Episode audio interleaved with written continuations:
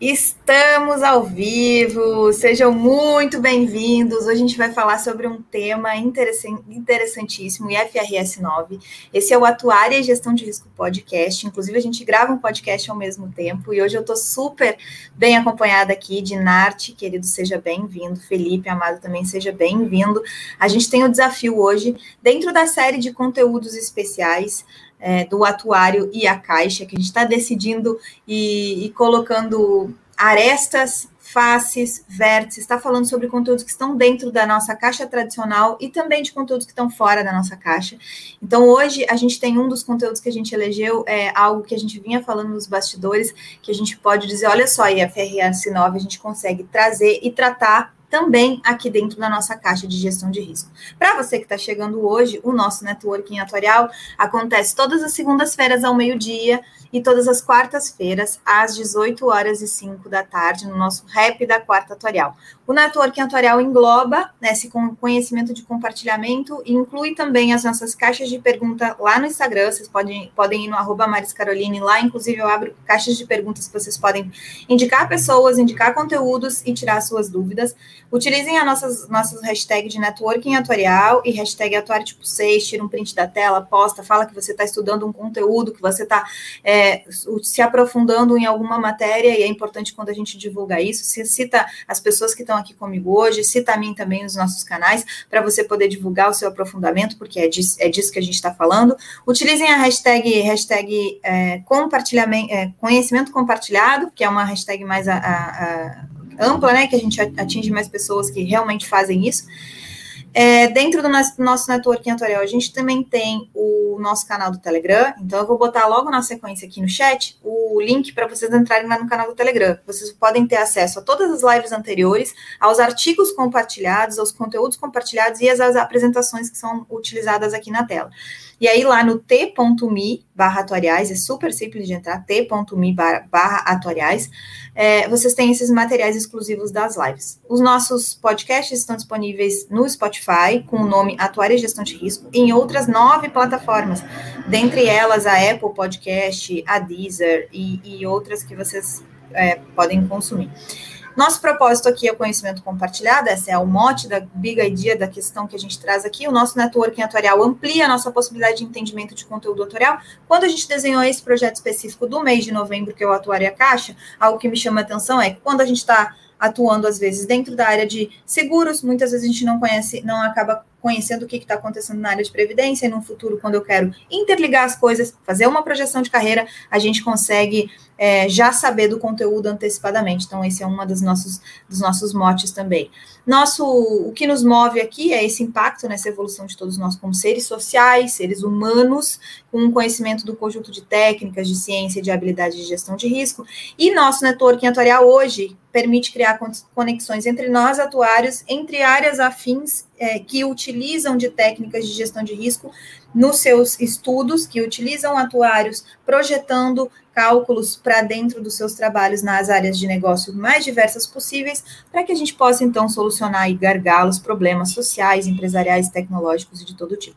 O, a gente começou a nosso, o nosso projeto de novembro com a abertura, que foi o Atuária Caixa, a gente teve aqui, vocês podem voltar no canal do, do YouTube e assistir, elas vão continuar disponíveis, todas as lives de novembro ficarão disponíveis, elas não sairão do ar. E a gente também teve na quarta-feira passada falando sobre predição de insolvência em seguradoras. Essa live está incrível, é de uma tese de doutorado, onde a Fabrícia disse: olha, tem alguns requisitos aqui dentro, algumas publicações, algumas informações dentro da área de demonstrativos financeiros que a gente pode utilizar para fazer pre predição de insolvência, e se tem uma coisa que a gente gosta de fazer na atuária é a questão das previsões e das predições. Hoje, a gente então vai falar sobre a participação do atuário no IFRS 9. E sem mais delongas, eu já vou passar para os meus super convidados de hoje se apresentarem. Então, por favor, Dinarte, primeiro, muito obrigada por estar aqui conosco, e segundo, seja muito bem-vindo. Te apresenta para a gente, por favor. Oi, Maris, obrigado. É, boa tarde a todos. A gente que agradece o convite, né? É um prazer estar aqui hoje fazendo parte desse bate-papo. A, a, ideia né, é, é, sempre realmente tá trazendo um pouquinho aí né, do, do, do, do atuar, esse ser, às vezes, tão pouco compreendido, né? mas é, é, dá essa importância de tudo que a gente pode, tem, tem capacitação de fazer, né? Então, vamos, vamos falar um pouquinho, um pouquinho disso. Só para me apresentar, então, é, sou sócio atuarial da Deloitte, tá? É, trabalho na área já há, há, bons anos, sou contador e contador administrador e atuário de formação, né? E temos feito isso muito, tá, gente? Acho que a ideia é passar um pouco isso. É, olha, legal. O que mais o atuário, aonde, que mares mais aí o atuário ele pode navegar, né? Onde mais a gente consegue ir para ampliar né, o nosso leque de atuação e, e, e, colocar aí em prática né, muito desse estilo que a gente tem, que é a gestão de risco. Tá? Esse é um pouquinho de mim, vou passar para o Felipe se apresentar e depois a gente dá sequência na Pessoal, boa tarde. Obrigado, Maris, pela oportunidade. Obrigado, pessoal que está nos assistindo. É, é um privilégio estar aqui com vocês, podendo compartilhar um pouquinho de conteúdos que eventualmente não são tão tradicionais né, no dia a dia atuarial, mas que a gente consegue observar que efetivamente, em função das nossas habilidades quantitativas, enfim, de conhecimento da própria indústria, a gente consegue efetivamente colaborar. Né? É, eu sou Felipe, eu, me formei pela PUC em São Paulo, uh, trabalho na Deloitte já há aproximadamente 12 anos, comecei minha carreira lá como um assistente, um trainee, e hoje eu ocupo um cargo de gerente sênior já na Deloitte. Tá? É, mais uma vez, obrigado pela oportunidade. Espero que a gente consiga aí produzir e compartilhar com vocês um conteúdo bastante bacana aí para colaborar com o networking atuarial. Muito bom. Sabe que tu deve chegar em alguns lugares e olhar com essa carinha assim de novinho e dizer assim, como assim sênior? pois é. Pois e é, dentro, do, dentro do Networking a gente fez uma série de conteúdos lá no Instagram, no meu Instagram, ficaram salvas no IGTV, falando sobre transição de carreiras e como encurtar também a trajetória de júnior a sênior e tudo mais. E, uma, e, e, aí, quando a gente vê uma pessoa já que utilizou de algumas estratégias, que é permanecer dentro da mesma organização, sempre buscando é, crescimentos e, e, trabalhos diversos, diversificados, né? Que é uma das estratégias que a gente indica, que é permanecer, não é ficar trocando né, uma das formas que a gente faz para encurtar a carreira. E aí, quando a gente tem alguém aqui, então, com o resultado né, dessa opção por essa escolha, fica claro aí, olha, sênior, hum, sênior. Hum. Mas vamos é lá, deixa eu botar aqui a apresentação de vocês. E, e, e o Felipe é, é, prata da casa, viu, Maris? Então, ó, a gente tem muito carinho por ele lá dentro, e todo o time, mas o Felipe é um grande companheiro aí dessas, desses desafios aí. Bom, eu vou, eu vou começar aqui então, pessoal. Então, uh, uh, de novo, boa tarde a todos, né? Acho que a, a, a ideia, né, no começo, antes da gente entrar no tema mais técnico, né? A, a ideia um pouco é a gente contar nesse início o, o, como é que a gente faz lá dentro de casa, né? Dentro de casa da Deloitte. Então, como é que é esse, esse, esse nosso dia a dia? Bom, é, nós, nós somos uma, uma, uma área atuarial né, dentro de uma empresa que faz tudo. A Deloitte, a gente brinca, absolutamente tudo que é lícito, nós fazemos. Tudo. Então, qualquer tipo de serviço é, é, que você possa imaginar, olha, temos médicos, temos, temos é, físicos, temos, temos atuários, temos contadores. Então, como é que nós, como uma área atuarial dentro de uma companhia né, tão grande, tão plural, como é que a gente conseguiria tomar ali o nosso espaço? Né? Afinal, gente, é, é, é, dentro de uma companhia ou com o mercado, a dinâmica é a mesma. Né? Então, o, o atuário tem skills que podem ser, é, digamos, copiados né, por outras profissões e vice-versa. Né? Então a gente fica, a, a gente fica e vive muito esse dilema, né? Um pouquinho antes estávamos conversando com a Marius, por exemplo, sobre CPC 33, um tema totalmente contábil que tem um atuário indo lá e colocando o dedinho na ferida e falando: olha, contador, sou contador também, mas olha, contadores, calma, aqui funciona também assim, assim, assado. Então, esse sempre foi o nosso o nosso desafio, né? Como é que eu, como é que eu, eu obviamente ganho mercado e dentro de casa, como é que eu, né, como atuário, como é que a gente se diversifica? Então isso é um, é um desafio. Como é que nós, né? Poxa, o Felipe aí a Maris comentou uma pessoa nova, né? Já um sênior. Como é que ele galga esse esse esse caminho, né? Não adianta, se, se a gente não tiver mercado, não tiver possibilidade, esse tipo de uma pessoa com muito talento, obviamente, mas ela não chega lá, vai bater num teto e infelizmente isso tem uma limitação natural. Então, como é que nós, como atuários dentro da Deloitte, a gente tenta fazer, né, é, é, para dar, para primeiro para sermos vistos, né, e para dar oportunidade para esse nosso time todo. Então é um pouco isso que a Maris bate muito aí, achei muito interessante o, o, tema sempre, né? É a caixa.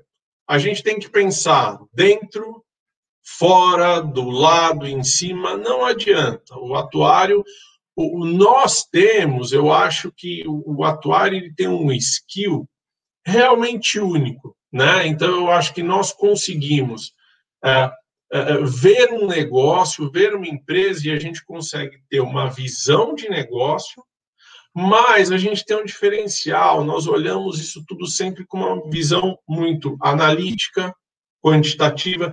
Então você consegue é, esse skill do atuário, a gente consegue ter um ter uma visão diferenciada desse negócio. Não adianta só você chegar com uma teoria super complexa que não funcione na realidade daquela empresa. E acho que nós, até por uma, uma questão um pouco natural, talvez da formação, a gente tem muito isso. Então, é, é, isso que, é isso que nós nos provocamos lá dentro, né? Como é que a gente faz de novo para ser notado? Então, é isso. Olha, temos que pensar, aí de novo, voltando a mais, pensar fora da caixa, né? E como é que a gente faz isso? Poxa vida, tem tanto assunto que, que o atuário ele é uma pessoa é, né, totalmente capacitada para fazer. Então, por que, que nós não vamos fazer? Né? Por que, que colocar um atuário dentro de um assunto como IFRS 9, por exemplo? IFRS, gente, é um tema, são normas contábeis, IFRS 9, IFRS 17, 16, 15, são temas contábeis então, é só do contador? A gente vai deixar isso para o time contador. De novo, sou contador, hein? É, é, é, não, de forma nenhuma. Porque, e isso é uma coisa que a gente enxerga muito na companhia, ah, e, e, é fato, tá, gente? Eu estou dando aqui para vocês situações reais. Quando o atuário ele é envolvido, por exemplo, IFRS 9, é, depois que nós entramos e passamos a fazer parte desse assunto, dentro da companhia, nós não saímos nunca mais. Por quê? Você tem essa visão diferenciada que nós comentamos, mitiga risco para a companhia, muito risco para o nosso cliente e para a própria Deloitte. Né? Se eu fizer um trabalho mal feito, eu vou ser lembrado lá na frente também por esse trabalho mal feito. Né? Então, é, é, é, é utilizar essa capacitação para atender, atender de melhor forma o nosso cliente e mitigar o, o, risco de todas as partes. E dessa forma, né, acaba sendo, isso acaba sendo um ganha-ganha. Então, a gente tem um ganho como atuários, a gente tem um ganho como é, é, é, é fazer, né, realizadores de negócio, a gente tem que fazer negócio. Então, é isso que a gente tenta é, se diversificar, né? É, não é, não é, de novo, a Maris usa esse, esse, esse, exemplo, eu acho muito interessante, não quer abrir nossa caixa e deixar coisas saírem, né? É trazer para dentro da caixa, né? Ela, ela fala muito isso e, assim, é exatamente o ponto. O que, que a gente pode, a gente tem que se diversificar, a gente tem que achar novos horizontes, né? É, do diligence, por exemplo, um tema que a gente tem feito aí com recorrência, né? Então, acho que o primeiro recado que a gente queria passar aqui é, pô, por que, que tem um atuário aí, dois atuários, né? Falando de FRS 9, que bendito de tema é esse, né? Então é isso. É, nós é, estamos sempre tentando nos diversificar e enriquecer nossa profissão. No fim do dia, gente, é isso que, é, é, é, é que a gente acho que tem que buscar, né? é, em, vez daquele atuário muito voltado ali para o cálculo atuarial propriamente dito, específico, não. A gente tem um skill que vale ouro, pessoal, vale ouro. Eu acho que às vezes a gente não tem nem a noção de todo o potencial que nós temos como atuários. E escrevam uh, o que eu estou falando, né? Assim, é, quando a gente fizer uso cada vez mais disso, mais conhecidos seremos, melhor será o mercado, não tenham dúvida, melhor será o mercado, porque a gente vai estar fazendo. Não é o, a questão lá do atuário, actuaries do it better, né? não, é, não é só isso, mas assim, é, é nós realmente te, temos um, um skill diferenciado para alguns temas, tá? Então, e é por isso que tem dois atuários hoje aqui que vão conversar um pouquinho com vocês sobre a FRS 9. Felipe, você quer comentar alguma coisa aqui? Não? Acho que só reforçar, Dinartes, que você colocou, é, e a gente acompanhou bem né, esse processo de evolução, porque acho que no início, né, uns bons anos atrás, a área atuarial, pelo menos na Deloitte, fazia alguns serviços mais tradicionais, né, do ponto de vista atuarial, então avaliações atuariais, fundos de pensão, benefícios pós-emprego, auditorias, consultorias em seguradoras, e eu acho que é o que você comentou, a nossa formação é tão completa, né, e nós somos profissionais tão tão bem capacitados que a gente consegue é, ter apetite para temas que requeram essa base analítica quantitativa e basta desbravar um pouco, né? Vamos, vamos falar que também não é, é simplesmente sair é, como um grande aventureiro, né? Mas com certeza nós, como atuários, a gente consegue efetivamente desbravar, fazer as coisas muito bem feitas e a gente tem visto o retorno disso, né? Que à medida em que a gente vem trazendo novos temas, é, para o time de atuários, a gente tem visto que sistemas têm ficado e cada vez mais a gente tem ampliado aí a oportunidade de, de serviços e temas né, que a gente lida. Então, acho que só reforçar exatamente isso que você comentou. Legal. Então é isso, pessoal. Mas então agora vamos para o assunto aí que a gente está tá trazendo a provocação, né? Que é bem como, como o Felipe comentou, foi, foi muito isso. É, no, o IFRS 9 é uma norma que já está colocada, né? Já está posta. E só que lá atrás nós tivemos exatamente esse papel que ele falou. Falaram, peraí, por que, que a gente vai colocar um atuário aqui? Por que, que faz sentido colocar um atuário aqui dentro, né? Onde é que a gente está ganhando colocando um, um, um, atuário aqui dentro? É isso que a gente vai tentar colocar e mostrar um pouquinho para vocês. Dinarte, Felipe, Por deixa favor, eu aproveitar Maria. enquanto a gente vai passando por próximo. É, deixa eu registrar aqui a presença do, do Fabrício, querido, é, falando né, sobre o ótimo assunto. E uma das coisas que me, que me é, questionaram uh, quando eu abri uma caixa de perguntas é por que, que nessa live é, eu estava trazendo dois atuários se o IFRS 9 não era não é o IFRS 17. Tu, foi assim, a pessoa perguntou: tu não sabe que o IFRS 17, o IFRS 9 não é o IFRS 17? Aí depois a gente, é, vocês já responderam aqui uh, explicitamente que a intenção é, é agregar, né? E, e aí deixar é, bater o martelo sobre a intenção de agregar. Denis, querido, seja bem-vindo. Boa tarde. Nasa está aqui conosco também. É, Natália, seja bem-vinda. Excelente discussão também, sempre participando conosco e compartilhando também no canal dela. E Douglas, boa tarde também. Ai, ah, o Nasa está falando, né? Na verdade, três atuários, a Márcia faz doutorado em contabilidade, tudo a ver com a discussão. Pois é, pessoal. É uma das coisas que a gente estava lá no, nos bastidores falando sobre, aqui nos bastidores a gente gosta de abrir um pouquinho, depois eu até quero, pode ser mais do meio para o final, para que vocês falem e deem o exemplo um pouco de como é que é dentro da Deloitte nessa função de é, utilizar as ferramentas de habilidade de gestão de risco para dentro dos diversos projetos de negócio. Né? É, como é que pode ser feito isso e, e quais são as, as iniciativas necessárias para a gente conseguir. Uh, a otimização é do serviço, do resultado no, nas transformações dos clientes, das empresas e tal. E claro, a gente vai se beneficiar ampliando a profissão. Mas se vocês quiserem lá no final, eu lembro desse tópico, inclusive. Agora, uma das coisas que a gente estava falando aqui nos bastidores é que às vezes as outras profissões, e a gente também faz isso com outras profissões, eu não estou isentando aqui, a gente desconhece o verdadeiro potencial de outras é, profissões. Então, às vezes, a contabilidade desconhece o verdadeiro potencial dos, das habilidades de gestão de risco que o atuário acaba é, se aprofundando. E vice-versa com a administração, com a economia. Então, o quão, deixar claro aqui o quão é importante a gente poder estar tá falando sobre é, diversos assuntos e o FRS 9, portanto, sendo falado por atuários. Então, deixando boa tarde aqui para todo mundo e já respondendo sobre uma pergunta que veio lá no Telegram, no Instagram. E para quem chegou agora, faz um favor para a gente, que é um favor para vocês também.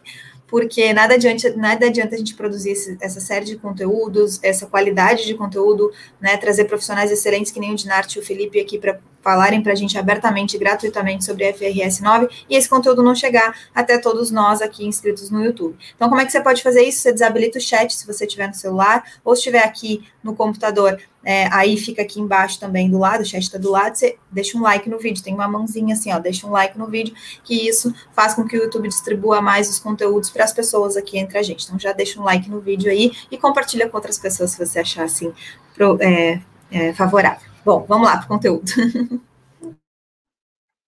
Legal, Maris, obrigado. Então vamos lá. É, aqui um pouquinho do que, do que é, é, os, os, temas que a gente vai passar hoje, tá? Então, um pouquinho de. Agora vamos entrar um pouco mais na parte técnica, tá, pessoal? E falar um pouco, de novo, por que tem dois atuários se metendo aí nesse, nesse assunto, né? Um ponto interessante, IFRS 9 não é o 17, né? Não, não, não é. Agora, importante, tá? IFRS 17 deu a prerrogativa de da segurança, porque é aquilo que eu falei, IFRS 9 para bancos e indústria em geral já está em força, tá? Então, em tese, as companhias já estão a, a, a, alinhadas com essa nova regra é, é, contábil. Mas as seguradoras elas tiveram a prerrogativa de postergar a adoção do IFRS 9 junto com o 17. Por quê? Porque vocês vão ver que existe um alinhamento de negócios, algumas definições contábeis que você faz no ativo. E se pensa assim, se você adota IFRS 9 antes, então você dá alguns tratamentos contábeis para os seus ativos. Se você adota o 17 posteriormente e dá outro tratamento para o passivo, você vai ficar com um descasamento contábil, tá? Então você vai ter efeitos a, a, a, contábeis em em parte do ativo e parte do passivo, descasados. Por isso, o IFRS 9 para as seguradoras ele foi existe a possibilidade da postergação de da adoção, tá bom? Então só para falar que apesar de serem as, temas diferentes, não são tão diferentes assim. A gente tem aí um, um pequeno casamento disso, tá joia? Então legal. O que, que nós vamos passar aqui, né? A ideia não é, tá, pessoal, é, ficar entrando muito aí no, no, no, no, é, tema técnico demais, mas a gente quer dar uma pincelada sem também ser superficial demais, tá? Então vamos falar um pouquinho sobre conceitos iniciais, alguns conceitos importantes em FRS 9, né? Depois vamos trazer, vamos aprofundar um pouquinho sobre os principais parâmetros do IFRS 9, que são os conceitos de PD, LGD e EAD. Vamos falar o que são essas siglas mais à frente. Eu sei que talvez na, na, na, na conversa tenham pessoas que já conheçam o assunto, não conheçam. A gente vai tentar fazer uma coisa que é para trazer todo mundo aqui, um, para nivelar todo mundo, tá? De forma, desde o mais básico até um, um pouquinho aí mais, mais avançado, tá? Então, vamos falar do, do descritivo, né, dos descritivos dos componentes, destacar aí os três componentes de PDL, GD e AD. A falar, vamos falar da, incorpora, da incorporação dos componentes de Ford Looking. O que, que é esse Ford Looking? O que, que é o que, que o IFRS 9 ele trouxe diferente do, do IS 39, né?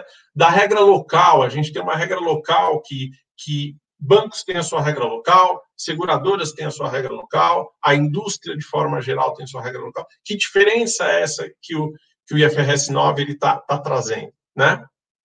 E aí, para finalizar, a gente vai falar um pouquinho de, de, o IFRS 9 ele vai te permitir uh, uma abordagem geral, que é a abordagem, vamos dizer, standard, e uma mais simplificada. Quando é que eu consigo adotar uma e outra?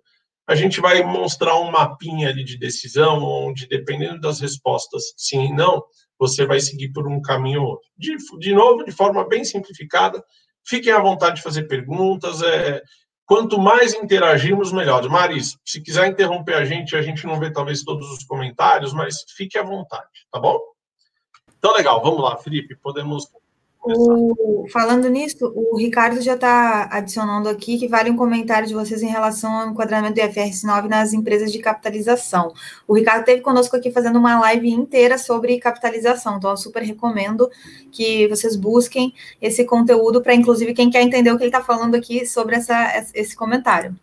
O, o, o Ricardo é professor aí no tema, viu? Ele já já aprendi, aprendo muito com ele até hoje de capitalização. Ricardo, obrigado aí pela tua, tua participação. É, sim, é, inclusive a gente tem o, o, a questão né, é, do IFRS 9 é, também para as empresas de CAP.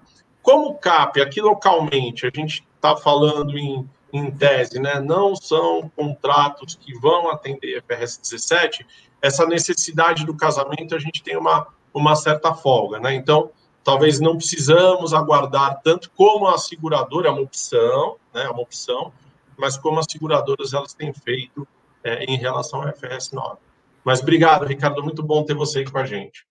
Então vamos lá, Felipe, vamos começar aí nos, nos conceitos. Então, é, primeira, primeira entendimento mais básico aqui, né? O que, que é, o que, que, trata o IFRS 9, né? Talvez ah, algumas pessoas ainda nem, nem, nem tenham todo, todo, tudo isso tão claro. Então, o FRS 9, ele trata de um provisionamento, uma estimativa para a tua carteira de recebíveis, tá? Então, pensa uma empresa, qualquer empresa, pode ser uma seguradora, principalmente um banco, isso é muito delicado, vocês vão ver, obviamente, a gente vai dar exemplos de, de banco, mas, assim, muito, é, é muito forte na, nas instituições financeiras, né? Mas seguradoras, a indústria, se você tem uma carteira de recebíveis, você é uma indústria, fizemos já trabalhos aí. Eu sou uma indústria que produzo ah, ah, ah, é, né, produto agropecuário. Ah, legal, então tá bom. Eu tenho minha carteira de recebíveis, né, onde eu tenho lá toda a minha gama de clientes, e eu tenho risco ali na minha, no meu contas a receber. Um ou outro cliente, infelizmente, vão ter algum problema, alguma questão. Então, o IFRS 9, ele trata exatamente assim, olha, dessa tua carteira de recebíveis, né, o quanto você espera não receber, para que você tenha o um número contábil mais ajustado possível. Então, se você se você tem uma receber de 100 dinheiros, você vai ter uma expectativa de não receber é, um, dois dinheiros. Então, no fim do dia, o que você faz? Você faz uma contabilização líquida desse recurso. Então, no teu balanço, no teu ativo, né, você vai ter 99 dinheiros a receber, tá bom? Então, é disso que trata um pouco o IFRS 9. E a gente usa o, o, a, sigla, né, que é muito utilizada, é a PDD, que é a Provisão para Devedores Duvidosos. Isso hoje até já tem outro nome, PCLD, enfim. E você, você utiliza é, esse, esse montante como, de novo, um redutor do seu contas a receber, tá bom? Então, a ideia do IFRS 9 é exatamente, vocês terem uma ideia, né? Você tem um IFRS para tratar disso. É, é, é, é, quase que um impairment aí do teu contas a receber, de tão relevante que é esse o tema. Mas é isso, no fim, o que a gente quer fazer é ajustar, ajustar esses, esses recebíveis ao que de fato deve acontecer, tá bom? Em tese, em linhas gerais, essa é a ideia. Pois não, Marisa.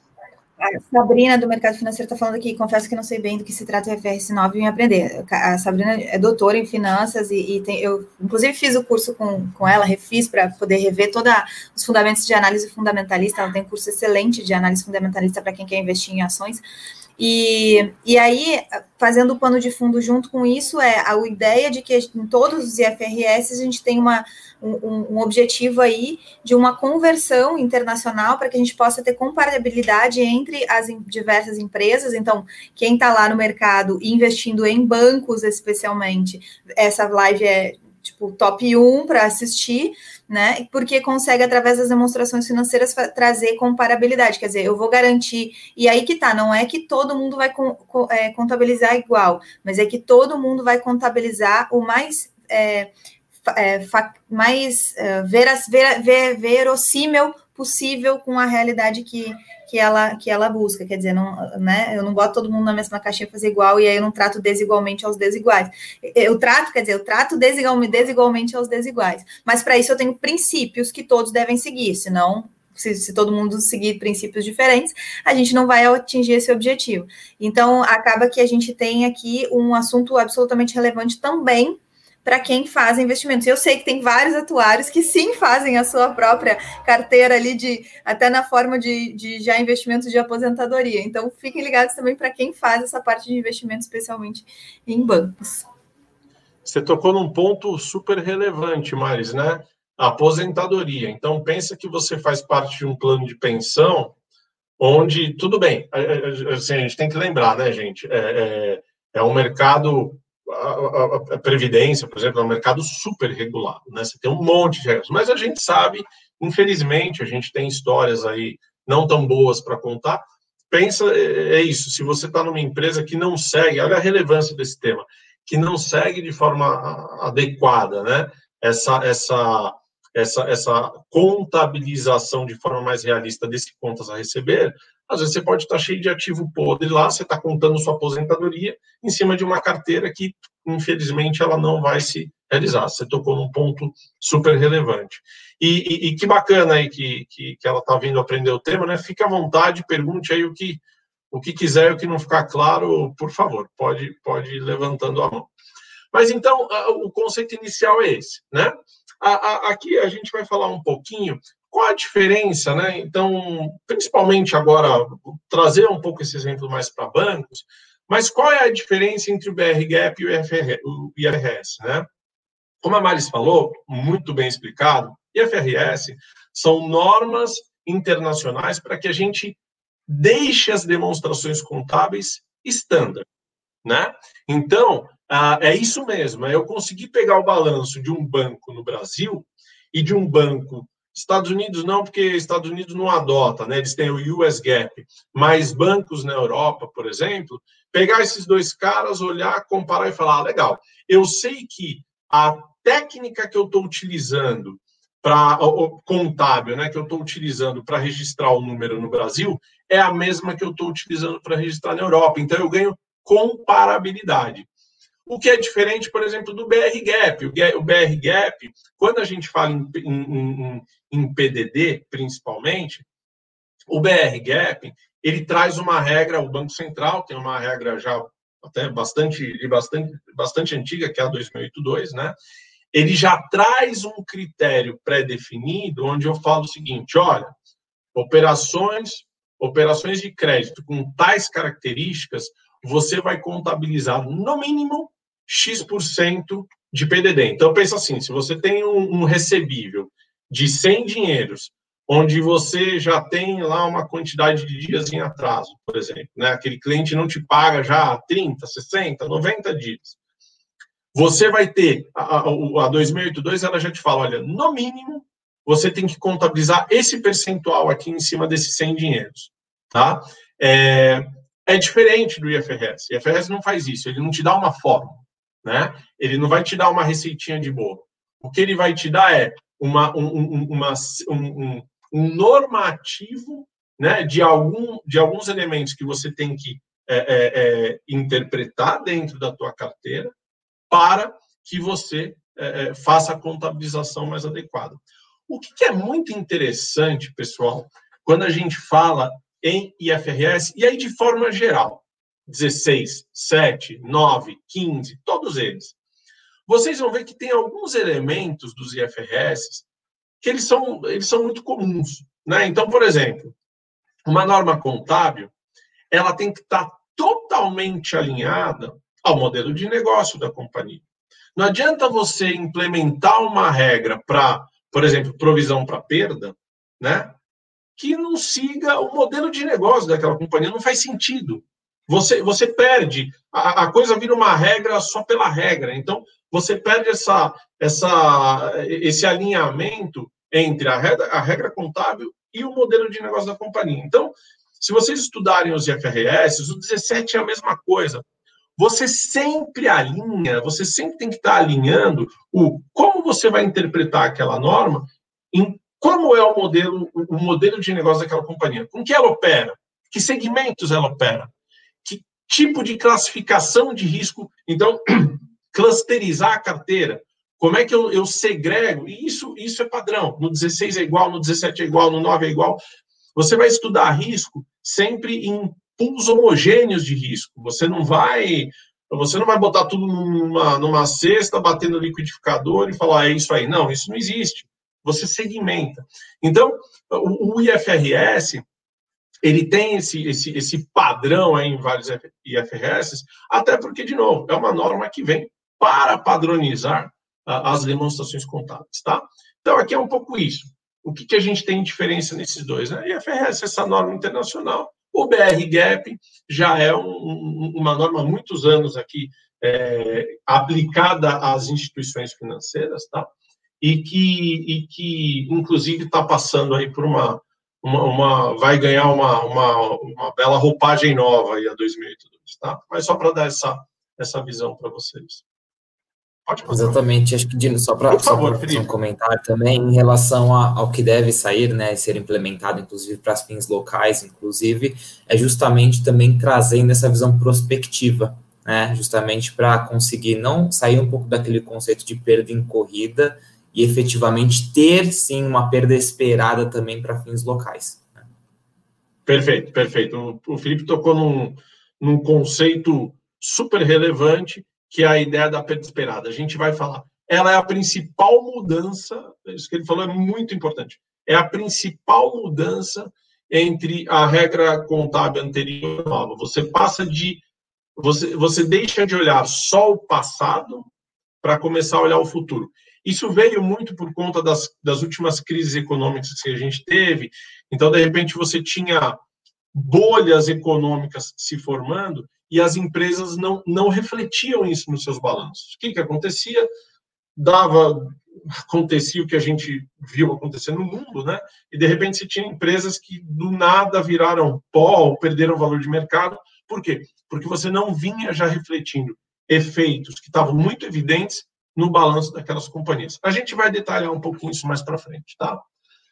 Mas então, esse é o cerne principal desse ponto. O IAS 39 é a, é a regra, vamos dizer assim, regra, o gap anterior, né, que, que precedeu o IFRS 9. O IFRS 9, vamos dizer, ele é o IAS 39 melhorado, tá bom? Vamos, vamos colocar dessa forma. E a principal mudança nessa, nessa, nessa, entre o IAS 39 e o IFRS 9 é exatamente esse conceito do forward looking, né? É olhar para frente. Como é que eu consigo hoje, e aí, gente, Olha a loucura. Pensa no momento, e olha a importância do atuário, hein? Olha a importância do atuário. Pensa nesse momento, é, nós somos auditores também, eu audito isso, e eu vou falar, dá muita dor de cabeça. Pensa você hoje num, num panorama de Covid, você falar para um banco que ele está provisionando o, o, o, volume adequado de perda. Todo mundo sabe o que a gente está passando, né? Como é que a gente faz isso de uma forma é, estruturada? Porque você tem que trazer isso para dentro. Não é só falar assim, ó, o que está acontecendo hoje? É o que vai acontecer daqui para frente. A gente, eu e o Felipe, participamos de um projeto recente agora, de uma companhia, de um setor que está muito, mas muito afetado. E é isso, é você falar assim, gente, se a gente olhar a situação hoje e falar assim, olha, ela se perpetua, aquela empresa ela viraria e falaria assim, então tá bom, vou fechar minhas portas, porque não, não existe mais, não, não, existe mais mercado. A situação hoje, é, não existe mais mercado para aquele ramo de negócio. Então, assim, mas, mas, dá para falar isso? A gente pode falar que o que está hoje é o que vai ficar para sempre? Não, para o mundo, a gente, todo mundo vai, vai descansar e aí tudo bem, porque não tem mais o que fazer, né? Mas não é isso, obviamente. Então, é, é a gente conseguir trazer esse componente futuro para agora e refletir no balanço da companhia hoje. Alguma né, vocês percebem assim, alguma relação que o atuário faz, né? Então, prever lá na frente, não só com base no passado, mas olhando também em perspectiva futura, olha só como essas coisas se casam. Eu acho que vai dando um pouco de percepção para vocês de como de como esses assuntos eles estão interligados. É importante que a Maris falou, lógico, não estamos não estamos falando que a, a, a, as outras profissões não são tão importantes quanto, né? Mas olha o alinhamento que isso tem com, com o atuário, né? Então, uh, uh, de novo, a diferença entre IAS 39 e IFRS 9 é essencialmente esse componente de olhar para frente, né? O forward looking. A gente vai falar isso um pouquinho mais no detalhe para frente, tá bom? Pode seguir, Felipe, por favor. Aqui, vamos, vamos falar de alguns conceitos iniciais, bem, bem, eu vou falar bem por cima, tá? O Felipe depois vai, perdão, detalhar um pouquinho cada um deles. Para a IFRS 9, a gente tem alguns conceitos é, muito importantes, eles são chave, né? Então, o primeiro conceito é, o que é default, né? O, o que é uma, uma operação dar default, né? Isso é chave.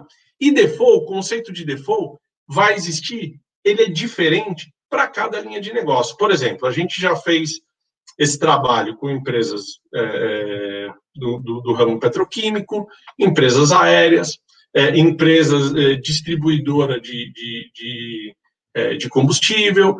Ah, você já parou para pensar, ah, ah, empresas que cedem benefício para funcionário, já parou para pensar o que é, o que, assim, uma empresa que atende o setor público uma empresa que atende setor público, será que um atraso de 30, 60, 90 dias é relevante no setor público?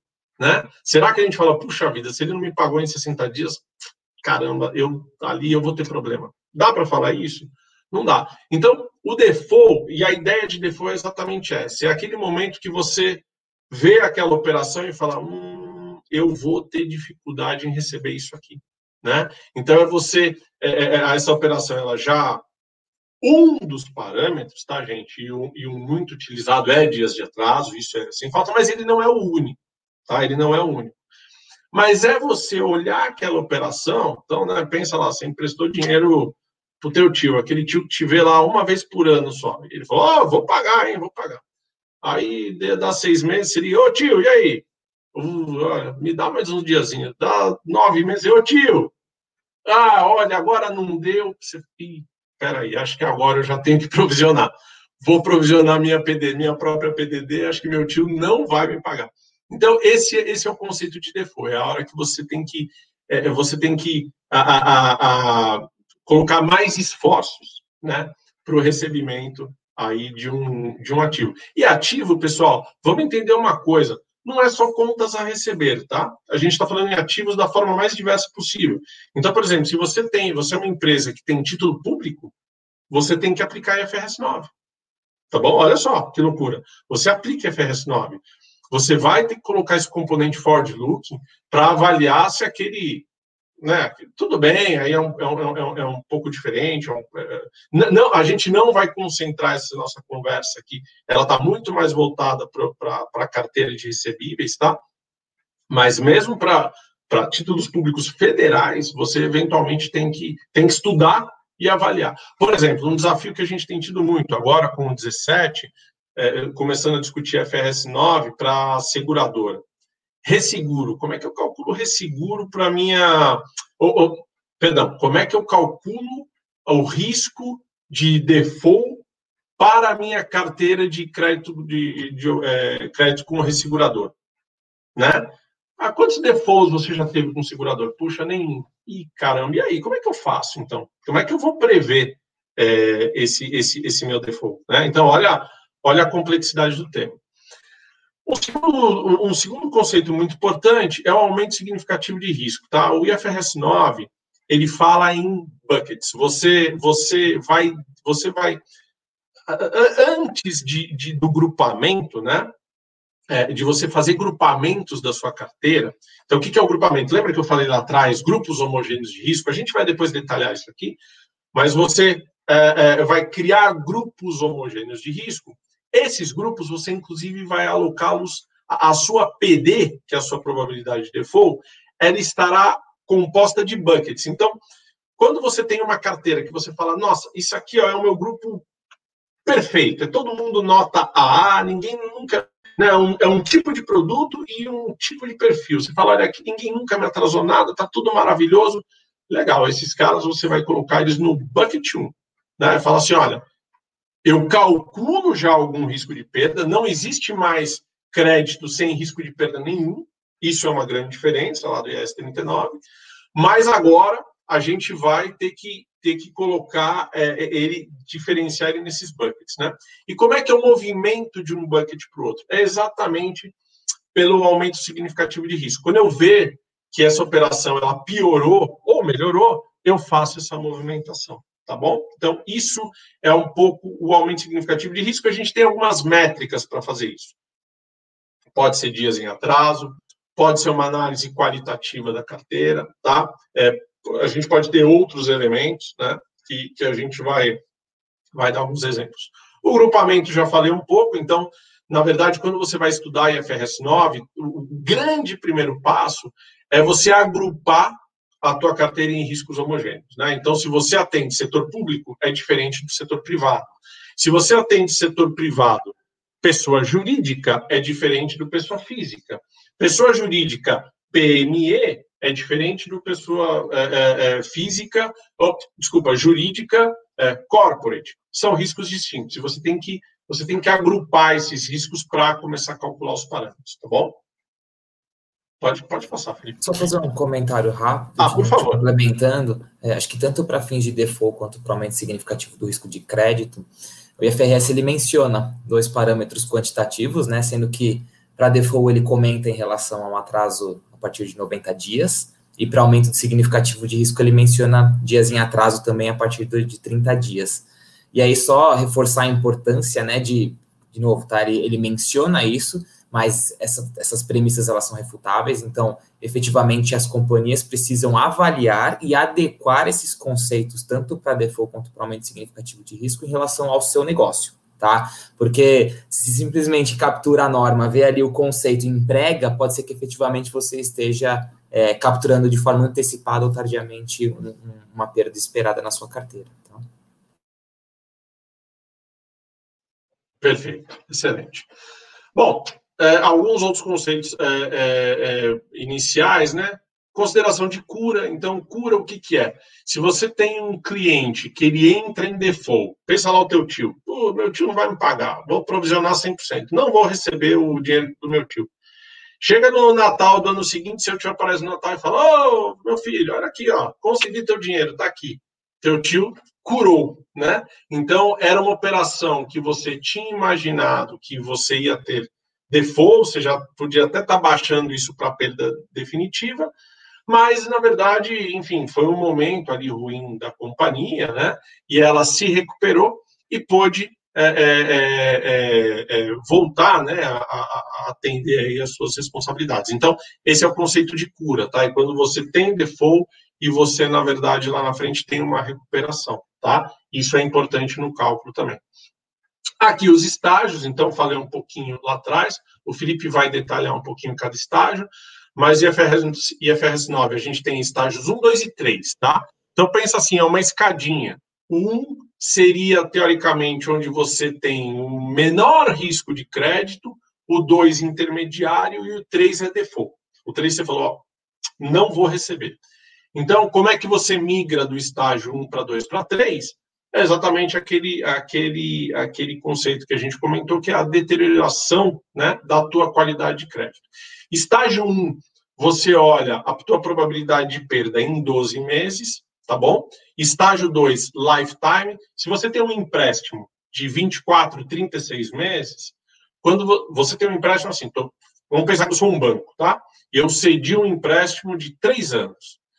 Quando eu estou com um cliente no estágio 1, eu estou olhando a minha probabilidade de perda num horizonte de 12 meses, tá bom? É, quando eu estou no estágio 2, eu estou já olhando o que a gente chama de lifetime, que é a vida toda dessa operação, tá bom? E o estágio 3 é default, PD é igual a 1. A gente vai detalhar isso um pouquinho mais para frente, tá bom? Pode seguir, Felipe, por gentileza. Né? Aí aqui alguns exemplinhos de estágio, aquilo que a gente falou, né? É, é, quando a gente pode, quando a gente, é, é como é que a gente classifica, né? É, é, um aumento significativo de risco. Então, não é só dias em atraso, tá, pessoal? É isso que a gente tem que tomar cuidado. Muitas vezes essa é a métrica mais utilizada, mas quando a gente fala em piora de é, em piora do, da, da, qualidade de, de, de, crédito, né? A gente está falando em outros indicadores. Então, por exemplo, lá o exemplo que eu dei da, da, da resseguradora. Se eu tenho uma resseguradora que era AAA e ela foi para é, A ou A menos, né? Eu posso, eu posso olhar esse indicador e falar, opa, peraí, ó, essa resseguradora aqui, por exemplo, ela teve uma deterioração na qualidade do seu crédito e eu posso eventualmente migrar ela entre os buckets, como a gente falou lá em cima, tá bom? É, é, aumento na própria, na, no próprio parâmetro de PD, se eu tinha um grupo, aquele grupo homogêneo, onde eu enxergava algumas, operador, algumas operações com um determinado risco, né? E, e, e, esse, e esse grupo ele deteriora demais esse parâmetro, isso pode ser também um grande indicador, né? E dias em atraso, que talvez é o, é o, é o mais clássico de todos, é assim, olha, ele não me pagou em 30 dias, eu estou dando, eu estou olhando ele com uma visão.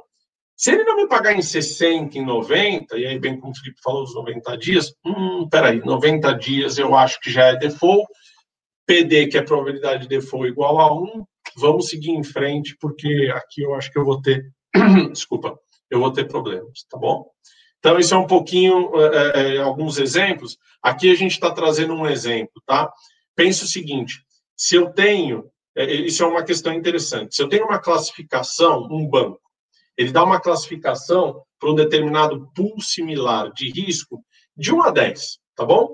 Onde 1 é aquela pessoa que tem a melhor nota, né, a, a melhor nota é, de, de score, o melhor score, e 10 é a pior nota, né? Se você, você, por exemplo, pode ter isso, é só um exemplo, tá, gente? É só um exemplo. Essa companhia, ela pode falar o seguinte: olha, operações ou clientes que descerem né, três níveis é, é, é de três pontuações de uma única vez. Então, eu tinha um cliente que era dois, classificação dois. Se ele desceu para cinco, ele deu três passos aí na minha classificação.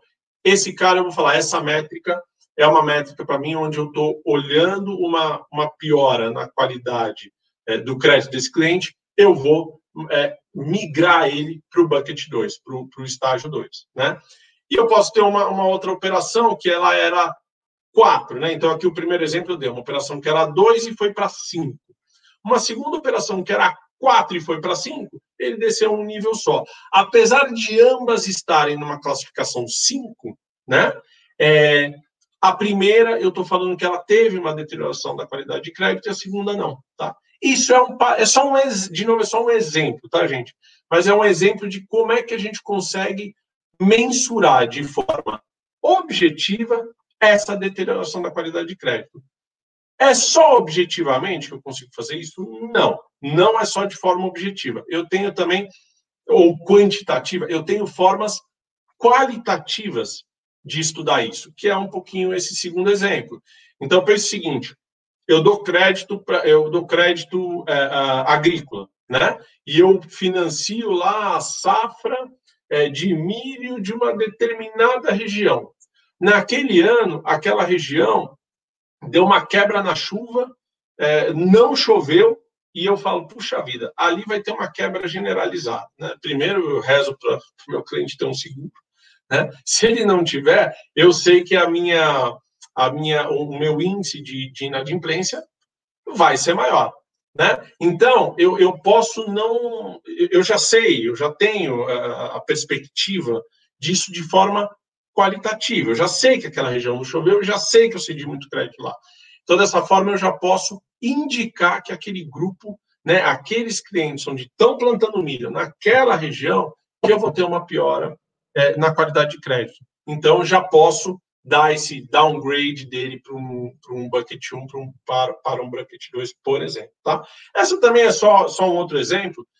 Pensa as situações que a gente teve aí de barragens, né? Algumas empresas ali que, que eram responsáveis por aquelas barragens não deixaram de pagar um financiamento para é, é, o banco do qual elas eram é, devedoras né? Mas os bancos olharam e falaram: hum, hum, peraí, estourou a barragem, vai ter processo, vai ter isso, ele pode ir lá e dar uma marca qualitativa para aquele, aquele crédito, tá bom? Tudo bem, pessoal? Bom, eu, eu, eu, passei aí um pouquinho dos conceitos iniciais, o, o Felipe vai agora aprofundar um pouquinho mais em, em relação aos três temas iniciais que nós. Dinarte e Felipe. Vamos aproveitar os comentários aqui. O Jardel está falando sobre os artigos 167 16, até 169 da circular do SUSEP 517, que trata da questão da redução do valor recuperável, antiga PDD, permitindo a criação de estudos próprios.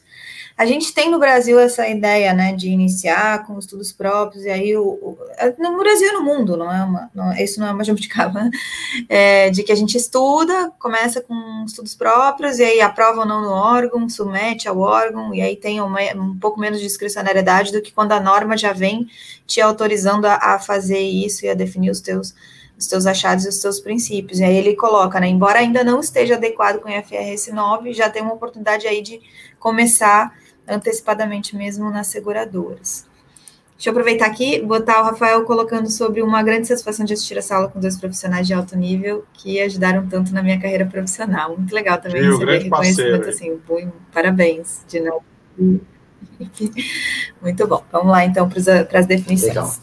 É, bom, então a gente tem três principais parâmetros, tá? A gente costuma se referir a eles como parâmetros de risco, como da mensuração de uma perda esperada, que é APD, LGD e EAD, né?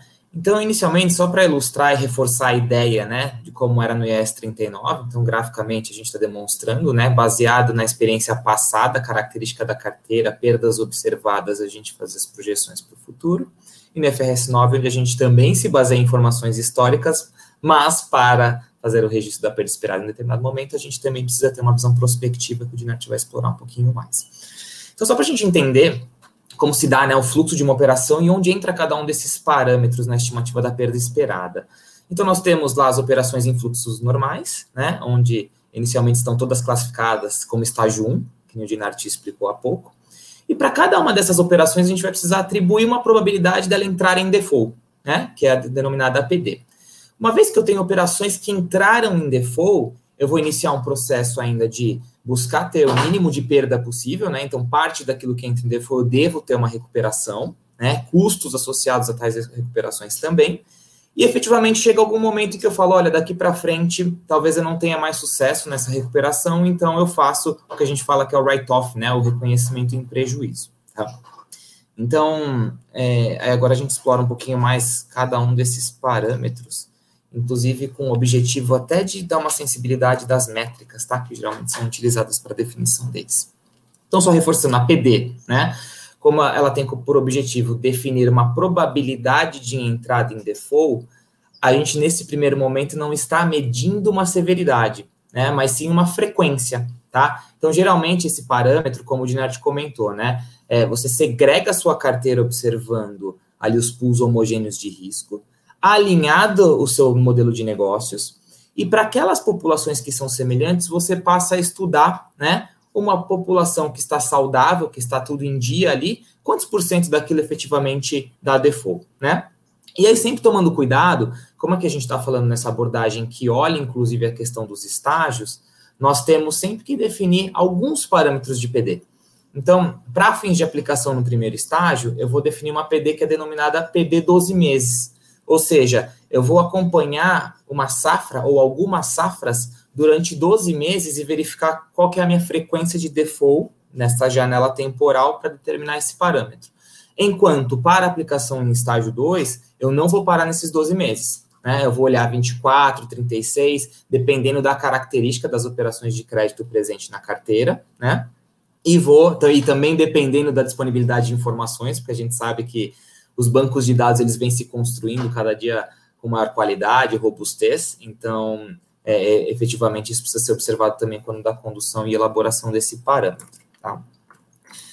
Então, com o objetivo de trazer um pouco mais de cor, né? É, e de novo, aqui a gente não está trazendo como uma verdade única métrica para definição do parâmetro, mas é muito mais para compartilhar com todos o que geralmente, usualmente a gente, a gente enxerga né, no mercado.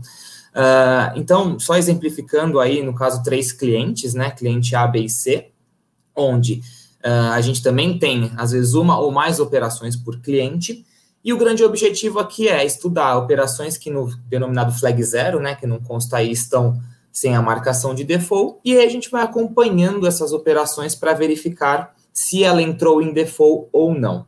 Ou seja, né, só é importante reforçar que o conceito de default tanto quantitativo, né, caso ele seja definido, como qualitativo, ele vai ser super crítico nesse processo, porque é ele que vai me dar um indício se ele entrou em default ou não, e por consequência o meu parâmetro vai ser fruto desse processo, tá? Então é super relevante que isso seja feito com muita atenção, muito cuidado. Então, de novo, né, só para só exemplificar que a gente tem casos de operações, por exemplo, a operação número 1, em que acontece um pouco o exemplo da cura, que o Dinart comentou. Então, é uma operação que ela permaneceu né, nos três primeiros meses de observação com flag zero, que aqui no caso significa não default, ela entrou em default no flag 4, permaneceu no 5 e depois do 6 em diante ela foi desflegada. Ou seja, houve alguma regularização em relação a essa operação e eu já posso capturar quando da, da do, do, cálculo desse parâmetro essa melhora, para que eu não tenha né, um índice ali distorcido. Fale, olha, eu, essa operação, uma vez que ela entrou em default, ela vai seguir como default até o fim. Não, não necessariamente. Isso pode também apresentar uma melhora ou seja, um parâmetro que será sensibilizado aí para fins de perda esperada.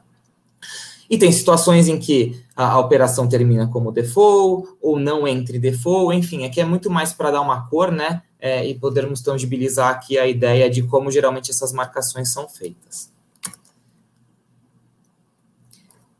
Em relação aos conceitos, né, existem algumas métricas para se calcular esse parâmetro de PD, então, é, pode ser que a gente possa partir de um histórico de operações que observamos o default e a gente guarda essa informação. Então, todas aquelas operações que eu tive o flag 1 no decorrer do meu acompanhamento, eu guardo essa informação e depois faço um estudo adicional para ver, olha, mas destas que entraram em default, eu tenho ainda ali um deflator, porque parte delas foram curadas, né?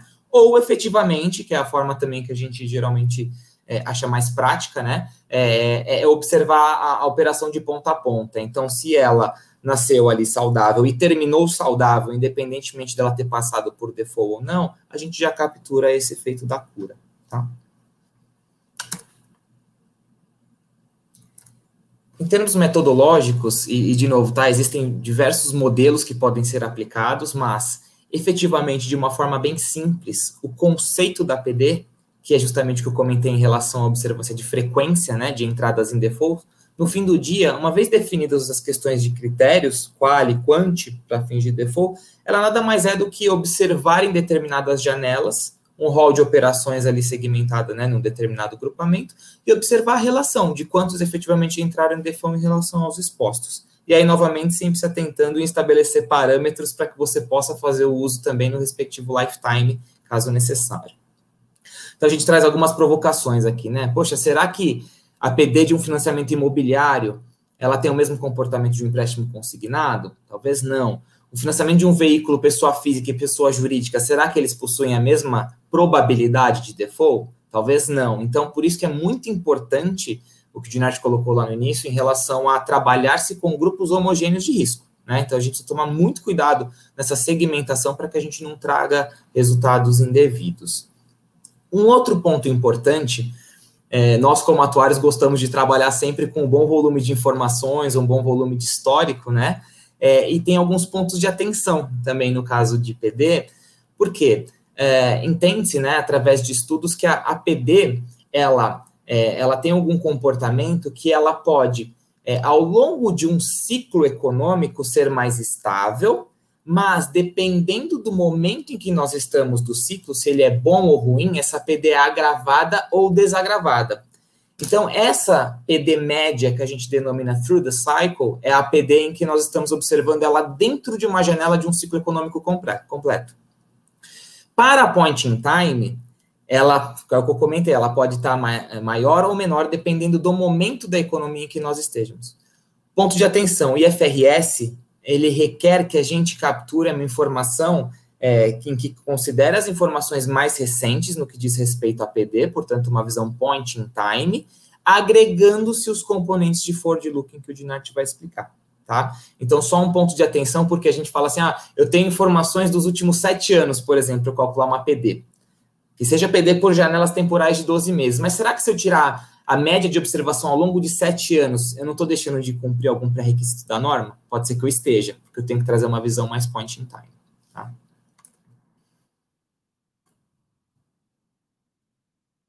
E aí, novamente, chamando atenção em relação à questão da segmentação de carteira, né? Usualmente a gente vê muito a segregação entre pessoa jurídica e pessoa física, em função do próprio comportamento.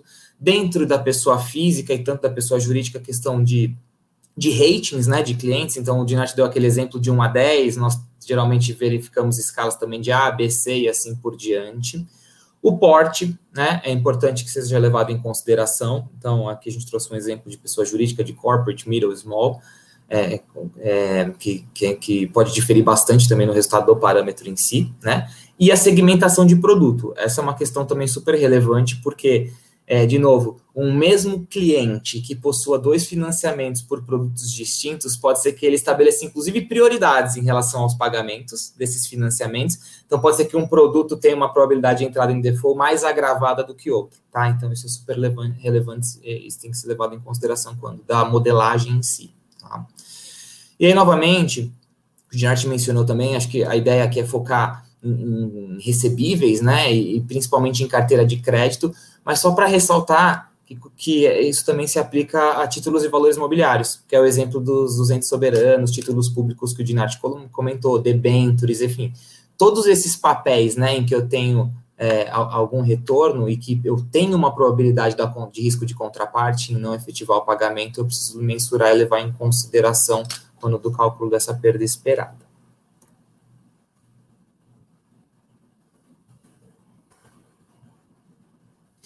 Então, no fim do dia, o que, de uma forma bem simples, né, o que a gente costuma visualizar é, e aqui, eu sei que está pequeno, tá, a ideia acho que não é se prender aos números, mas é muito mais em, em demonstrar em que, no fim do dia, para cada um daquele pool homogêneo de risco, a gente tem um parâmetro, né, é um parâmetro percentual, então a gente está dizendo, olha, no corporate, para o melhor rating, que é o rating 1, para operações que estão classificadas em estágio 1, eu tenho 0,20% de probabilidade de entrada em default ao longo dos próximos 12 meses, né?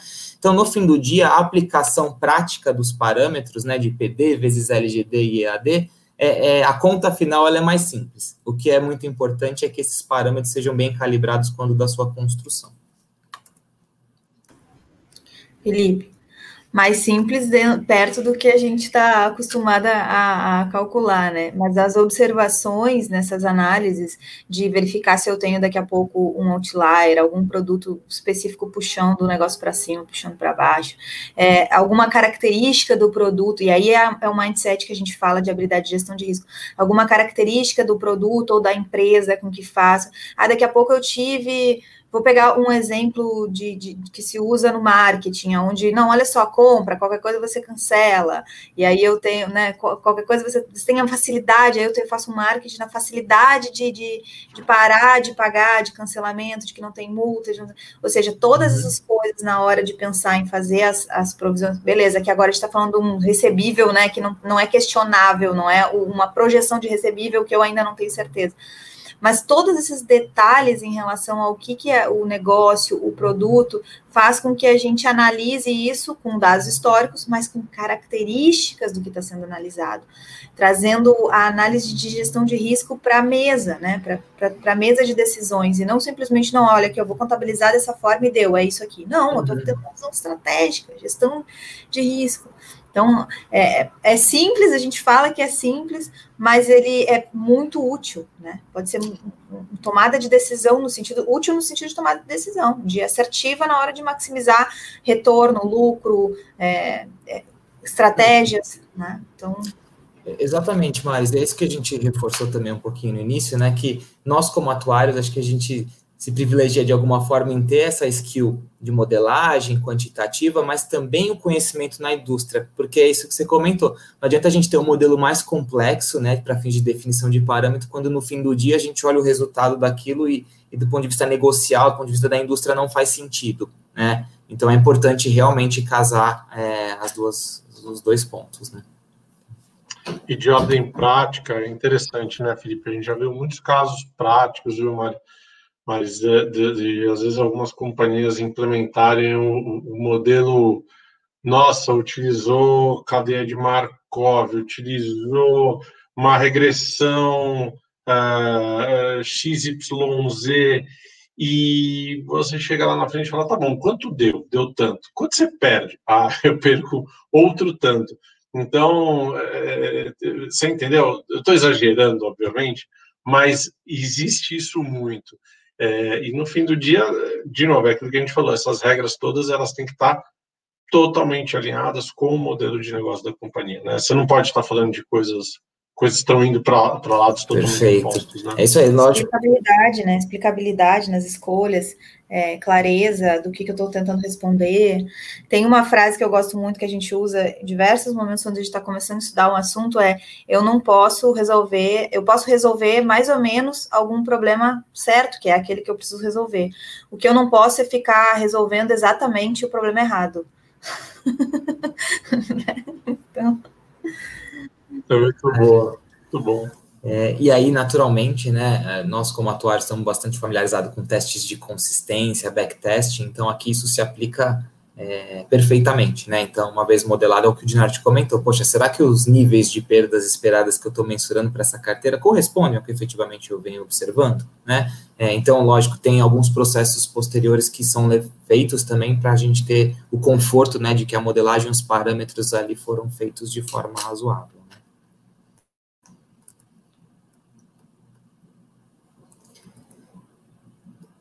Seguindo, uh, então, após a, a, mensuração e né, a determinação de uma probabilidade de default, uh, a gente entra com o parâmetro da, da, LGD, que como o próprio nome diz, né, o Loss Given Default. Agora a ideia é mensurar, tá bom, dado que X% dessas operações entram em default, quanto efetivamente eu perco, né?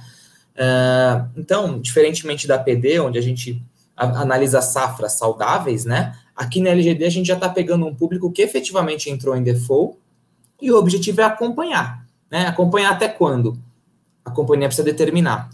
É, pode ser que para carteiras específicas ou subgrupos de produtos específicos o prazo de recuperação se dê mais rápido, às vezes um pouco mais longo. Então é importante que a companhia, né, também defina qual é o horizonte temporal que a gente costuma chamar de workout, né? Qual é esse período de workout que a companhia vai observar para determinar, olha, daqui para frente, efetivamente, o que eu recupero é residual né? E aí são estabelecidos esses prazos de acompanhamento para fins de modelagem.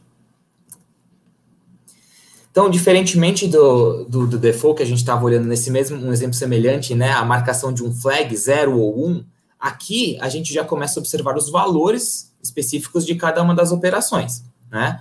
Então, não é mais uma medida de frequência. No fim do dia, a gente vai ter alguns percentuais também definidos, mas que esses são obtidos através dos valores em si de cada uma das operações e as respectivas recuperações.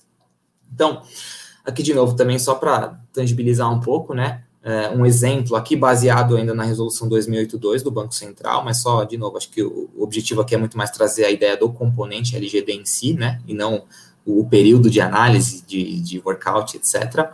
Mas só para exemplificar, então, nós temos ali historicamente um conjunto de operações que entraram em default, então elas já estão classificadas ali como rating H, né, que para fins da 2082 são os atrasos a partir de 180 dias.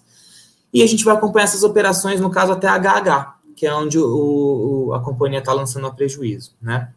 E aí tem diversas situações que podem acontecer.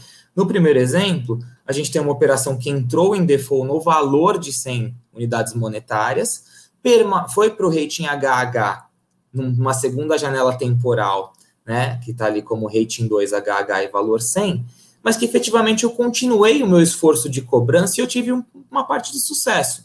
Porque na, ter na terceira janela temporal que eu observei essa mesma operação, eu vejo que o valor que entrou inicialmente em 100, ele virou 70. Né? Então, isso quer dizer que, de novo, parte do que entra em default eu recupero, senão a LGD seria 100%. Não é verdade. Né? Então, nesse caso, se a gente analisasse essa operação especificamente, o nosso nível de perda, esse loss given default, seria esse 70%, tá? Que é o que foi lançado a prejuízo. De novo, aqui a ideia tá, a gente está exemplificando em três janelas, né? Naturalmente, esses prazos de recuperação eles são mais longos, mas é muito mais para trazer o conceito em si. E, e, da mesma forma que essa teve uma melhora, a gente tem outras operações em que permanecem exatamente com o mesmo valor que entrou em default. Enfim, N, N tipo de situações aqui podem acontecer, tá? Esse exemplo é, da operação 4 é o que a gente comenta que houve uma cura, agora não mais na característica de PD, mas sim de LGD. Então, por exemplo, algum cliente que estava em default, portanto, rating H, eu observei ele numa janela temporal, houve alguma regularização, porque esse cliente, inclusive, ele não está mais constando como rating H e sim como rating D. E por que isso aconteceu? Provavelmente porque ele quitou parte dessa, desse valor que tinha entrado em, em default inicialmente. Então, a gente não tem mais os 400 e sim 300, né? E aí eu continuo acompanhando esse cliente. Ah, eu tenho que acompanhar esse cliente até onde? De novo, é aquela questão do workout.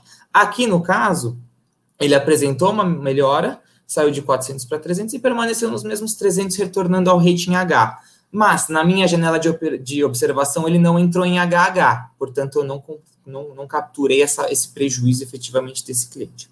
Então, de novo, aqui é mais para ilustrar possíveis situações que podem acontecer mas é importante que, conceitualmente, a LGD capture esses valores né, dentro de um prazo razoável, quanto efetivamente você está tendo e lançando a prejuízo. Tá? Então, uh, no, no, fim do dia, do ponto de vista de, de, de, formulação, de cálculo, né, aqui nós observaríamos o total de operações que entrou em HH, que foi para prejuízo, mas eu tenho que levar em consideração também as custas de recuperação. Porque, ah, só relembrando aquele primeiro exemplo, né? Uma operação que entrou com 100 e que eu tive 70 depois de prejuízo, recuperei 30 inicialmente, mas e os custos que eu tive para recuperar esses 30? E custos de diversas naturezas. Eu tenho estrutura interna, às vezes, de cobrança, que eu tenho um, custo administrativo associado, eu posso contar com a ajuda de escritórios terceiros de cobrança, enfim, tudo isso tem que ser levado em consideração quando da apuração desse parâmetro também. E é importante levar em consideração as características das garantias atreladas às operações, né? Então, entender, tem grupos de produtos que naturalmente possuem algum tipo de garantia, por exemplo, no caso de financiamento imobiliário, tem outros que não necessariamente, mas eu posso dar, eu como empresa ou como pessoa física, posso dar algum outro tipo de garantia, isso naturalmente vai impactar aí o nível da, da, da perda, né, do loss given default, tá? De forma similar a PD, é, não que necessariamente tenha que ter a mesma segmentação, porque quando a gente olha a PD, a gente está olhando um pouco mais a característica do cliente em si, de novo, associado a um grupo de produto, e a LGD, geralmente, a gente olha num foco um pouco mais de produto, tá? Uh, a IFRS, ele traz algumas sugestões de, de itens ou componentes que podem ser observados quando da segmentação e grupamento dessa carteira, mas, novamente, ele não limita, né? Então, de novo, é aquela questão do seu modelo de negócio, você entender como você faz a gestão do seu negócio e como você vai fazer a segmentação desses parâmetros, tá? E o último componente, esse aqui talvez de, de menor complexidade, é, é, o EAD. Então, o objetivo é medir né, o exposure at default. O objetivo é, nós temos dois parâmetros ali, né? Probabilidade de entrada em default, loss given default, e agora a gente precisa aplicar isso num determinado saldo contábil, né? Então, a gente tem ali é uma informação observável, né, em relação a, a, a, aos valores de cada uma das operações, em que vão incidir essas probabilidades desses dois parâmetros que nós comentamos. Só que tem um ponto importante que a IFRS 9 traz também, que é esse componente de fator de conversão de crédito. Então, usualmente, a gente sempre pensa na figura do cartão de crédito, né, como um exemplo, ou um limite de cheque especial, enfim, algum grupo que tem alguma característica de limite pré-aprovado, que é bem relevante no conceito de perda esperada. Então, o que, que estou querendo dizer? Olha, eu tenho um cliente que tem um saldo devedor no cartão de crédito de 5 mil reais na minha data de balanço. Legal. Mas ele ainda possui mais um limite pré-aprovado de 3 mil. Bacana. Então, será que eu deveria calcular a minha perda esperada somente nesse meu valor em risco de 5 mil? Ou eu devo considerar, inclusive, a probabilidade dele fazer o uso desse cartão ainda nos próximos X meses e, portanto, o meu valor em exposição ser incrementado? É, por isso que a gente tem essa figura desse componente que se aplica a alguns grupos de, de produtos específicos, mas que são super relevantes. Porque, de novo, já, já que a gente tem que ter uma perda bem mensurada e é no conceito de perda esperada, visão prospectiva, eu tenho que, eu como atuário, preciso conseguir determinar mais essa premissa para conseguir fazer esse tipo de previsão. Tá?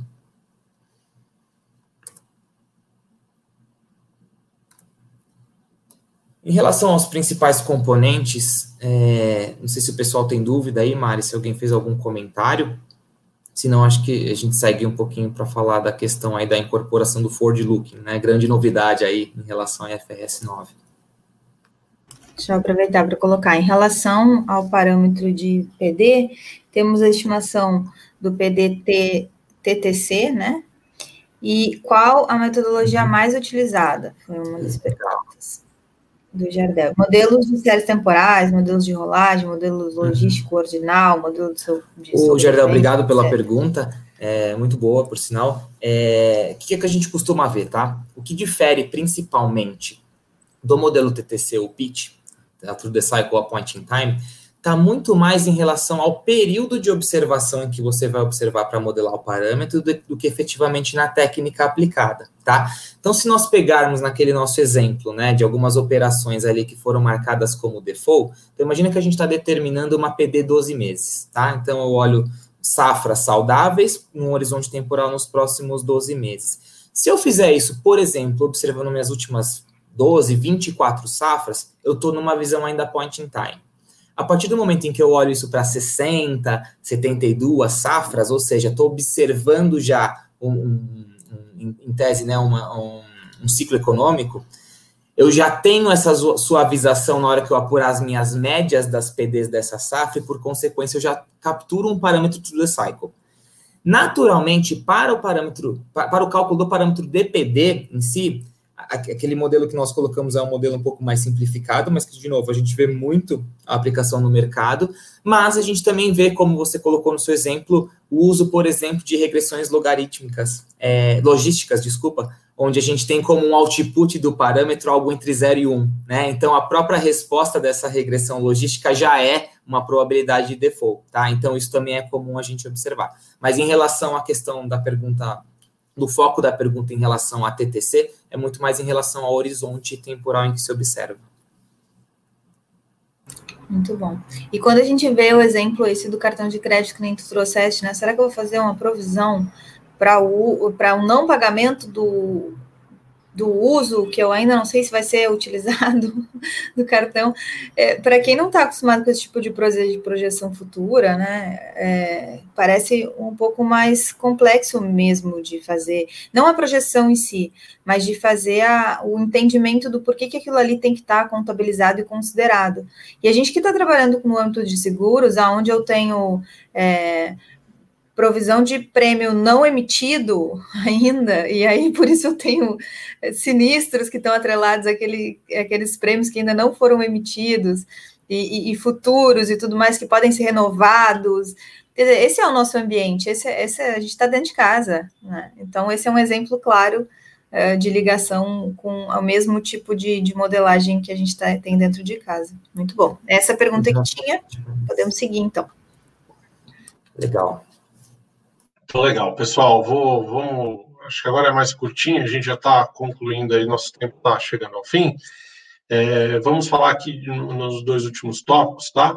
Então, falar um pouquinho da incorporação dos componentes de Ford Look. Então, vocês se lembram que lá atrás é, nós falamos né, da diferença do que era a regra atual para a nova regra.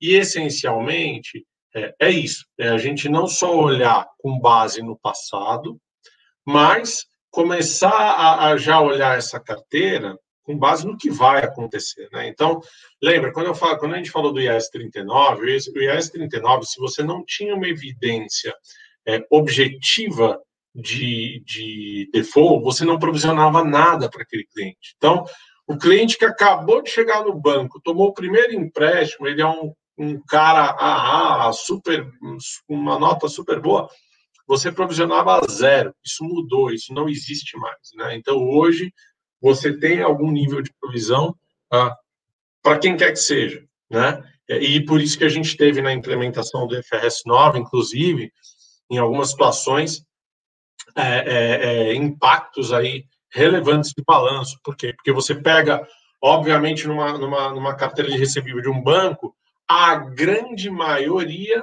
a grande maioria é, do, do, do, da tua carteira tá lá no, no AA, né? Tá naquela na, na, no primeiro clusterzinho lá e, e, você não tinha nada ali dentro. De repente você passa a, a, ter uma perda um pouco mais, já passa a calcular alguma coisa. Mas enfim, a, o, o, conceito de, de corrida para perda esperada não está só nisso, né? Ele está também em, em, em você incorporar fatores exógenos à companhia que, dependendo do que você visualiza, né, uh, para frente, você já traz o impacto disso na carteira. Então, vou, vou dar um exemplo. Né? Pensa o seguinte: você, você é um banco que trabalha com financiamento de automóvel, por exemplo, né? E de repente você está falando que na, na, na, tua perspectiva você está vendo por qualquer motivo, tá? Não vou, é, é, é, né? Mas por qualquer motivo você tem uma previsão de um grau de desemprego elevado, prospectivamente. Tá? Então, você, nos cenários que você monta para o banco, né, é, você vê esse cenário prospectivo degradando. E, no seu modelo de negócio atual, esse é um grande driver para você definir qual vai ser a tua política de cessão ou de é, é, um pouco mais de retenção, né, de diminuição nessa sessão de crédito. Então, é o seguinte: você baliza muito o seu negócio no indicador desemprego, por exemplo. E você vê que a perspectiva desse indicador é ruim. O que, que você tem que fazer? Você tem que criar uma forma de trazer esse comportamento, o efeito desse comportamento futuro para dentro da tua carteira hoje. Por isso que a gente fala que você incorpora esse modelo de perda esperada, inclusive. Né? Então, você vai avaliar fatores exógenos, fatores que a gente chama do ajuste macroeconômico, né? fatores que não necessariamente estão sob a, a, a gerência da companhia, né? então, desemprego, PIB, é, dólar, é, inflação, é, né? isso não está sob a sua gestão. Então, como é que o efeito desses fatores eles vão, vão afetar o comportamento da carteira. E é isso que a gente faz um pouco quando a gente coloca esse componente de ajuste né, de, de esperada. Então, ele não deixa de passar por uma análise histórica, né? Então você obviamente estuda a história da tua carteira, o, com que fatores a, a, a tua carteira se correlaciona, né? Então, sei lá, de repente, vou nesse exemplo do automóvel, mas você tem um indicador que é, é dólar. E você vai ver que não tem correlação nenhuma. O dólar, só um exemplo, né? Mas o dólar pode para cima, pode para baixo, nada afeta na sua carteira. Então, esse, esse indicador ele, ele não tem correlação, não faz, por, não, não faz sentido você utilizá-lo no seu modelo. Você tem que definir né, quais são esses indicadores que correlacionam estudar um pouco o histórico, e aí vem uma, uma etapa que aí isso na nossa realidade, tá? Hoje nós, lá na Deloitte, como é que a gente trabalha? É, essa etapa nós deixamos com os economistas ou os experts nesse tema, que é avaliar, que aí, gente, também assim, essa bola de cristal eu, eu não tenho, não, não sei como é que funciona, que é estudar como será o comportamento né, desse indicador. Então, pense o seguinte: mas os bancos têm, os bancos, por exemplo, né, montam esses cenários. Então, imagina hoje você ter que estudar para onde vai o dólar, né? para onde vai o desemprego, né? para onde vai é, é, a inflação. Está tudo tão volátil, tudo bem, a gente está num momento terrível, né? a gente está num momento muito difícil. Mas você tem que trabalhar com algum cenário, ou com cenários e probabilidades para esses cenários, né? Então, o que a gente faz no, nesse ajuste macroeconômico é exatamente mapear esses fatores exógenos, correlacionar ele com a nossa, com a nossa a, a curva de comportamento da carteira ou dos clusters da carteira, né? Porque você pode ter comportamentos, carteiras diferentes é, se comportando de formas diferentes e você vai, através dessa correlação, você vai projetar isso para o futuro. Então, é um pouco o que está no nosso gráfico, né? É, que é a linha azul é onde eu tenho a minha inadimplência é, histórica, né? Estou correlacionando isso, estou montando uma, uma curva de, de inadimplência teórica e projetando, dado que eu tenho a minha estimativa desses fatores exógenos para o futuro, eu projeto eu, eu, eu projeto essa minha inadimplência. Então, eu, na verdade, o que, que eu vou fazer? Geralmente, de forma prática, a gente vai agravar ou desagravar tá? o componente de PD. Então, você vai pegar a PD lá que o Felipe explicou no, no, no, bem no detalhe, e você vai colocar um adicional ou você vai aliviar ali um pouquinho esse componente de PD. Por quê? Porque você vê à frente um cenário uh, mais tranquilo ou menos, né? Então é isso é isso que que, é, é que a gente é, produz com essa com, com esse componente. Gente, de forma prática, é fácil? Não. Essa etapa é a etapa mais complexa que tem, por quê? Muitas vezes a carteira. Você tem, por exemplo, você tem vários efeitos, né? Então você tem um delay entre o comportamento da, do, do indicador e o, e, o, e o efeito na sua carteira, você tem que estudar que delay é esse. Então, assim, sobe o dólar hoje, quando começa a ter inadimplência, né? É daqui a um mês, dois, três. Então, você tem que estudar esse delay, você tem que estudar, dado esse delay, você tem que conseguir correlacionar isso com a tua perda. Muitas vezes não, é difícil, às vezes, você ter correlação. Apesar de você saber que aquele indicador é importante é, para a tua decisão, né, inclusive de política de crédito, muitas vezes é difícil você, você, você conseguir achar correlação. Mas, enfim, é, é, é a ideia é, é mais para dar para vocês assim como, como é que a gente constrói isso e quais são as dificuldades, que elas existem. Né?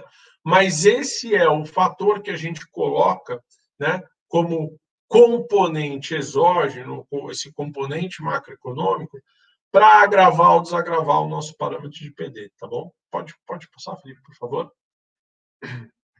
Aqui, eu já falei um pouco para vocês, mas é isso, a gente tem os principais, IGPM, é, nível de salário mínimo, exportação, né? Você pode ter uma.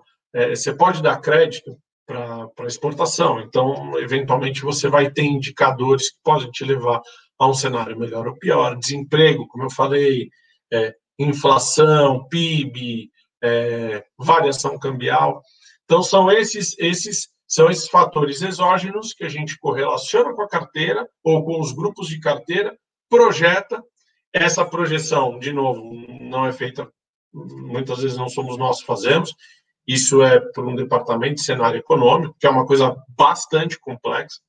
É, é tão complexa que às vezes eu acho que tem até muitas simplificações ali, porque é, é muito difícil mas e aí você você você projeta esse fator prospectivamente. Aqui, pessoal, não vamos não vamos uh, entrar muito no detalhe, era mais para dar um pouco a cor aí de como é que a gente a gente trabalha com esse fator macroeconômico, tá bom? Tudo bem? Podemos, podemos seguir então, Felipe, por favor. O Dinarte, só, só um comentário, acho que você colocou bem aí a questão de cenários ainda, né? Porque, de novo, às vezes traçar um cenário para uma determinada variável já é um baita desafio né? Quando a gente vai pro, e olha o que é o ICL, né, Expected Credit Losses no IFRS 9, ele ainda fala que é o resultado ponderado de alguns cenários, né? Então, se não bastasse às vezes a dificuldade em fazer uma projeção, a gente precisa, na verdade, ter três, quatro, cinco projeções ainda, atribuindo-se as probabilidades e pesos né, em cada uma delas. Então, é um baita desafio mesmo, né? É, é, tipo assim, obrigatório ser feito por um atuário. Eu, eu só enxergo é. assim. O, o drama, Marisa, é, o drama é conseguir adivinhar esses cenários. O, a métrica por trás, sim, mas o cenário futuro, eu vou te falar. é Não, um desafio. Olha, é o desafio. E, e assim, o, o, desafio dessas modelagens, na hora que a gente estiver falando do negócio prático, é, é para a gente, às vezes, quando está dentro da academia, me diz assim: ah, projeta cenários, eu, tá, beleza, vou pegar as hipóteses que eu tenho, ainda vou botar uma dame, se teve recentemente pandemia ou não teve, porque todo o histórico de quando é que as pessoas começam a, a não pagar mais né, os créditos que deveriam pagar é, por conta do aumento do dólar, uma empresa que importa vários insumos para na sua indústria, porque são coisas de fora, e aí ela importa por algum motivo coisas de tecnologia. O dólar aumentou, ela não vai conseguir é, dar conta disso daí. E aí, por conta disso, desempenha um cenário, em média, depois de três meses com dólar muito alto, ela não tem caixa para manter aquilo ali. Beleza, mas se, se, e se recentemente teve um, um, aumento do dólar? E se recentemente teve uma pandemia? E se recen... Aí começam os CIS, né, as dummies, as necessidades de análise real. Só que o que me chama atenção não é nem só a projeção de cenário, é que na hora de ocorrer, vai ocorrer uma coisa só, Não vai ocorrer uma série de coisas na, no período seguinte, onde a gente vai estar contabilizando, não vai ocorrer, não vai ocorrer uma série de, de coisas. E, um, gente, e aí é isso que a gente trata, a gente trata de resultado, né? Eu quero o resultado. Eu tenho um ano, mais outro ano, mais outro ano, é isso juntado, dá uma série de resultados no longo prazo. Mas quando eu estou falando de uma demonstração financeira, que é o, o produto final de quando eu estou falando de normas internacionais de padrões de contabilidade, de, de, de, divulgação das demonstrações financeiras, eu estou falando em um, né? É um que vai se realizar. Não é verdade. Então, acho que é aí que está o desafio, um pouco diferente do que a gente está acostumado a encarar nos seguros, Sim. que é onde de fato eu tenho vários contratos, aí ali eu vou fazer uma simulação, eu vou ter o resultado de vários contatos, contratos. Então, é, o desafio que a gente não está acostumado é que diz assim, meu Deus, agora como é que eu vou fazer vários cenários? Mas na verdade eu vou ter um só se realizando. Né? E então, a diferença desses vários para um, eles vão impactar diretamente o teu resultado, né? Se você esperava aqui, acontece aqui ou aqui, é direto no resultado, né? Então, é muito delicado, é muito delicado mesmo, e, e essa, e, e, e esse erro aí no, no que você está projetando vai, torna as coisas muito mais voláteis, né? Muito mais voláteis e as miras voltadas para quem está modelando esse negócio. Então, agora você explica aí por que, que, por que, que não aconteceu o cenário A, B ou C, né? É isso mesmo. Exatamente.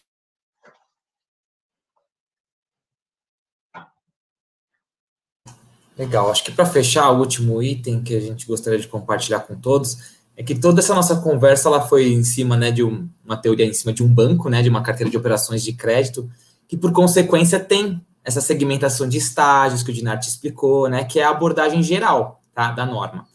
Naturalmente, a norma ela prevê também uma abordagem simplificada, onde precisa se avaliar tanto o modelo de negócios da companhia, então se ela tem um determinado papel que o objetivo dela é manter para coletar fluxo de caixa ou coletar e vender esse papel, né? Então depende um pouco de uma questão de modelo de negócios depois, existe um, um, famoso teste SPPI que a gente fala, né? Que é o, o para avaliar se, se, a característica desse recebível é só de pagamentos de principal e juros, né? Se sim ou não, isso vai depender das possíveis classificações que a gente pode dar a esse ativo, né? E uma vez definidas tais classificações, aí sim a gente começa a avaliar se a gente pode ou não seguir por uma abordagem simplificada, se eu tenho uma obrigatoriedade de ir para uma abordagem geral, né? Então a gente queria compartilhar isso com vocês também, porque, por exemplo, para as indústrias que o Dinert comentou, onde eventualmente a gente tem um contas a receber ali, em que você não tem um componente de juros, de financiamento significativo, é simplesmente um, um crédito ali, né? Um, um, um, valor a receber de uma transação, talvez você possa ir para uma abordagem simplificada. Agora, no caso de bancos, a gente está falando da presença aí de, das taxas de juros, enfim, né, dos componentes de financiamento em cima desses empréstimos, que, que, é super relevante, então não tem como fugir, né? Quando a gente vai seguindo lá a estrutura das, das perguntas e respostas, né, para a classificação desse ativo, a gente naturalmente vai cair na necessidade de empregar uma abordagem geral. O que muda, né, principalmente entre, uma abordagem e outra? A gente ilustrou ali nos buckets, né, que são esses baldes que a gente costuma falar. O balde é a, a terminologia que a gente usa para colocar em estágios, né? A gente fala tem estágio 1, 2 e 3. Quando eu estou numa abordagem simplificada, eu não preciso fazer essa segmentação então, eu vou sempre olhar o lifetime das operações. Eu não preciso segmentar uma PD12 e as PDs lifetimes, né? Eu não tenho que fazer essa classificação em estágio. Poxa, se eu não tenho que fazer classificação em estágio, eu não tenho que determinar aquela premissa do que é aumento significativo de risco, enfim. Reduzo um pouco a quantidade de premissas, né? Nessa abordagem simplificada. Mas, de novo, para que ela possa ser empregada, ela tem que superar uma, uma série de, de avaliações ali em relação às características dos papéis para que você possa empregá-la.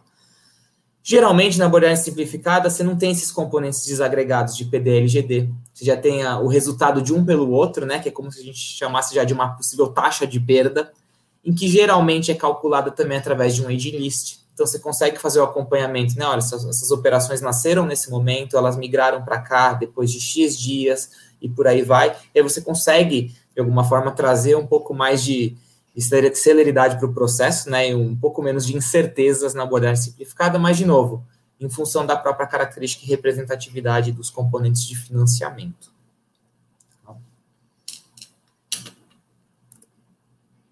Eu acho que em relação a conteúdo, né, Dinati, não sei se você tem mais algum comentário, acho que o, o que nós trouxemos era, era, o objetivo era compartilhar essas principais informações com vocês, tá? É... Não, desculpa, Felipe. É, não, acho que é isso, pessoal. É, a gente espera que a gente, a ideia é, de novo, né, é fazer essa provocação. Vamos lembrar da Maris lá sempre a história da caixinha. Vamos trazer coisa para dentro dessa caixinha. É importante para a gente, é importante para a nossa profissão. Vocês veem aí, é, é, é, um assunto, né? Não sei até que ponto todo mundo conhecia ou não, mas como isso é, como isso é próximo do nosso mundo atuarial, né? O quanto a gente pode é, agregar e crescer em cima disso. O IFRS 17 está vindo para chamar o 9 para as seguradoras. Então, o pessoal comentou da, da, do normativo da SUSEP. Isso vai ser tema para a gente, é certeza. Né? Então, vamos aproveitar essas ondas que trazem oportunidade e, e, e vamos trazer um assunto para a gente. Né? É um assunto que pode ser do mundo atuarial, não vamos deixar isso escapar, porque senão daqui a pouco outros profissionais também vão, vão, vão, chegar, né? Então isso é natural, é natural. Então acho que é, era isso. A ideia era a gente provocar, trazer um pouco de conteúdo técnico para dar um pouco de cor aí, mas espero que a gente possa ter ajudado, esclarecido um pouco, não complicado tanto, né? E, e, e agradecer, agradecer a todos aí pela pela participação e estamos à disposição. Se tiver alguma pergunta, algum ponto, a gente fala, viu, Mariseu Felipe, aí a gente gosta de falar bastante, então ocupamos quase o tempo todo, mas estamos, estamos, estamos à disposição. Eu vou colocar aqui na tela o comentário da Aline, que eu tinha pulado antes. Ela deu boa tarde aqui de novo, é, falou que vocês inspiraram a seguir, que ela também seguisse com essa profissão, agregar muito na visão prática do mundo atuarial, ainda mais vocês dois, acompanhando super aqui. Obrigada, Aline, pelo comentário também. É sempre a, bom. A Aline é uma que a gente está trazendo para o lado de cada força, viu? Ela já está. Começou o curso de atuariais aí, muito bom. Muito bom. A Márcia está trazendo aqui, né? Foco nos negócios e quebra de paradigma. Muito interessante o assunto, exatamente.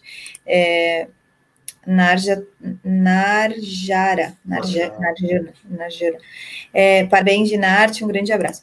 Eu queria colocar aqui, eu tenho uma pergunta uh, para fazer para vocês em relação às estratégias de negócio, quando tem uma empresa ou uma, uma consultoria.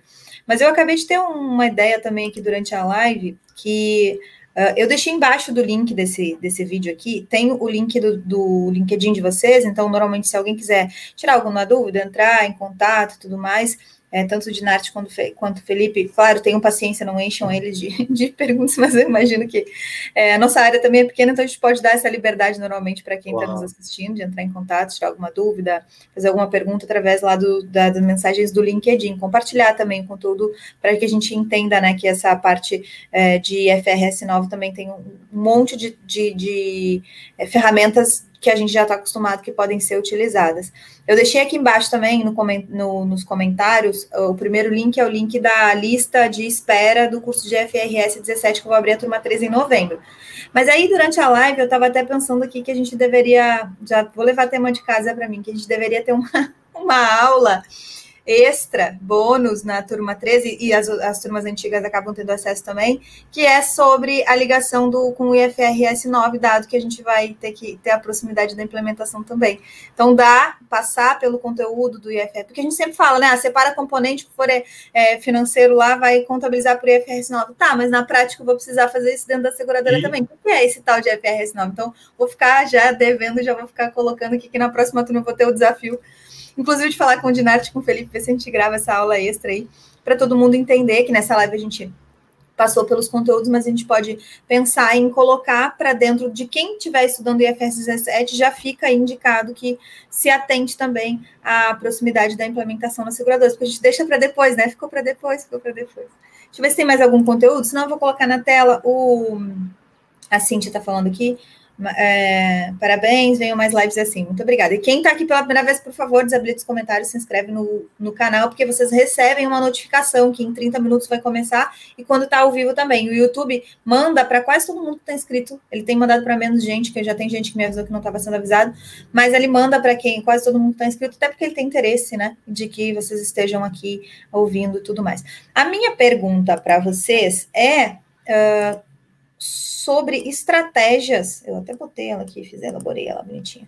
Quais as estratégias para uma empresa, seja ela uma consultoria ou não, é claro que vocês vão trazer a visão da, da consultoria, é, mas realizar a otimização da aplicação dos conhecimentos de gestão de risco dos atuários aí, opa, do, dos atuários. Quer dizer, eu posso ter alguma estratégia, como é que a, a, a Deloitte faz, ou como é que você vê também, de Nart Felipe, para a gente conseguir botar na mesa essas habilidades para resolver problemas aí. Como se faz isso na prática lá na, nas empresas? Se vocês puderem abordar um pouquinho, eu agradeço. Claro. Olha, Maris, o que eu vejo, tá? É, eu acho que, assim, talvez um pouco esse ponto, é, eu, eu acho que é o seguinte, como eu falei lá no início, a, a gente trazer a pessoa certa para o tema certo, por exemplo, é, é, um, é um grande é um grande caminho Vou te falar pela Deloitte, tá? A gente estava com isso. É, por quê? Por, porque de repente a gente sabe, não estou falando, né? Mas tem muito aventureiro no mercado, né? Muito aventureiro. Então é, é, a gente sabe, tem alguns temas é, que, que, são temas muito complexos, né? E, e, e, e às vezes a, a, pessoal, de novo, é, é, é, isso que eu acho. Assim, quando a gente pega um atuário para fazer a coisa correta, né, é, você está mitigando risco. Você está exatamente fazendo gestão de risco. Por quê? É, pensa Deloitte. Se eu for lá, fizer um trabalho para um cliente relevante, que é um trabalho que fica um, um trabalho ruim, eu vou ser lembrado por isso, não só por essa empresa, mas como pelo mercado todo. Né? É, então, assim, eu, eu acho que colocar as pessoas certas com o skill certo, e por isso que eu reforço tanto que, que nós atuais, a gente tem que tomar a nossa, a nossa posição, né, e a nossa, o nosso papel nisso, é, eu acho que é um grande mitigador de risco. Eu não estou falando, né, Maris, que a, a, gente, que nós conhecemos tudo, que todos os assuntos, ah, o atuário vai sair dominando. Não é isso, não é isso. Mas eu acho que a gente vou te falar de novo do nosso caso. Né? É, a gente tem uma, uma, uma referência, uma estrutura é, que não é só no Brasil, a gente tem fora. Então, surge um assunto desse, eu tenho como pesquisar, o que fazer. O mercado hoje tem, tem muita coisa boa, né? É, também tem coisa ruim, mas tem muita coisa boa hoje que você consegue é, nas redes assistir. É, é, muito, muito material bom hoje que você consegue assistir, pesquisar, tem essas referências. Então, eu acho que assim, é, é, preparar essa pessoa, né? Preparar esse time, na verdade. Mas você tem que preparar a pessoa certa, né? Não adianta você pegar um, uma pessoa que treme e tentar treinar ela para fazer cirurgia cardíaca, né? Não, não adianta, não vai dar certo, né? Você tem que ter uma pessoa com um skill mínimo ali. Então, eu acho que isso é uma coisa que a gente tenta. E isso é uma, é uma, é uma, é uma geralmente uma receita de muito sucesso, tá? Mas porque, de novo, é o que eu falei lá no começo também. Quando a gente entra no assunto e no assunto correto, já entramos em coisas também não, não adequadas, sabe? Que a gente falou, opa, peraí, não, isso aqui não é comigo. É, mas quando você faz esse movimento de forma adequada, você não sai mais. Você entendeu? Você permanece, de novo, ganha você, ganha o cliente, ganha a empresa, ganha todo mundo. É um ganha-ganha, né? Então, acho que um pouco, um pouco essa, talvez essa visão aí que é, eu acho que a gente tem que tomar muito cuidado. É é, tá sempre alocando a força adequada no, no, esforço adequado, né? Não sei, Felipe, você quer complementar aí um pouquinho também? Não, concordo, Acho com o que você colocou. Acho que é, é tomar o cuidado em ser aventureiro e dar os próximos passos com bastante prudência, né? Eu, eu concordo com você. É isso, eu acho que naturalmente, é, se lidando com assuntos que tenha né, a relação com aquilo que o atuário tem familiaridade, é um processo que vai acontecendo de forma um pouco natural, sabe? É, e aí, à medida em que você vai internamente demonstrando essas capacidades, as pessoas vão olhando por exemplo, ah, agora está muito em alta a questão de BI, por exemplo, plataformas de BI, por exemplo, né? Poxa, atuário tem familiaridade com programação, ah, a gente está falando de, de bases de dados imensas, né? Então, acho que isso vai acontecendo também um pouco de forma natural, sabe? É, acho que é só tomar o cuidado mesmo para a gente também não tentar é, abraçar, né? E todos os tipos de tema com muita sede, mas é, eu acho que tem muito espaço para crescimento mesmo, e, de novo, acho que vai acontecendo à medida em que a gente vai realizando cada, um, cada uma das etapas ou cada um dos temas que a gente está lidando com sucesso. Né? E acho que é saber do skill que a gente tem, viu, Maris? Eu acho que às vezes o, o, o atuário ele, ele, ele não tem, às vezes, né, toda a, a, a noção da força é, desse skill que a gente tem. Eu acho, verdade. É, é Exato. enxergar né, a aplicabilidade em diversas outras coisas, é, não, que não é só calculacionista. Não é, não é, não é, é o que você falou, prêmio. gestão de risco, é isso aí. Nós, por natureza, somos. Em tese, nós somos bons é, gestores de risco, né? Então, é, acho, que, acho que a gente tem um skill essencial para isso, né? Muito bom. Eu agradeço imensamente a dedicação. Sabe que algumas vezes, quando eu abro caixinhas ou quando eu abro conversas lá no Instagram, é, e eu tenho muita resposta né, das pessoas. Quando eu, eu, compartilho da, da minha agonia de, às vezes, enxergar projeções para o médio prazo, para o longo prazo das pessoas, o que, que vai acontecer com as empresas. É, ter esse costume de fazer análises, já considerando múltiplas variáveis, já considerando algumas probabilidades diferentes na vida, que seja em casa, numa louça que vai sobrar para amanhã de manhã, sabe? Coisas, eu estou falando de coisas pequenas e de coisas grandes também. E da agonia de, de, de, de, enxergar aquilo ali, dizendo assim: não, olha só, amanhã tem três crianças, não vai dar por causa disso, porque as crianças vão fazer aquilo, porque é, não sei quem vai visitar, coisas do dia a dia, ah, porque o carro vai funcionar assim. E aí, quando eu compartilho dessa, desse, dessa, desse mindset, dessa configuração mental da gente fazer gestão de risco e previsões de multicenários no nosso dia a dia, nas empresas, no que vai acontecer com o dólar, no que vai acontecer com a carteira de investimentos e tudo mais. E, e, das pessoas ao meu redor, às vezes, não enxergarem como eu enxergo. Eu recebo muita resposta de, nossa, eu também sinto isso, eu também passo por isso.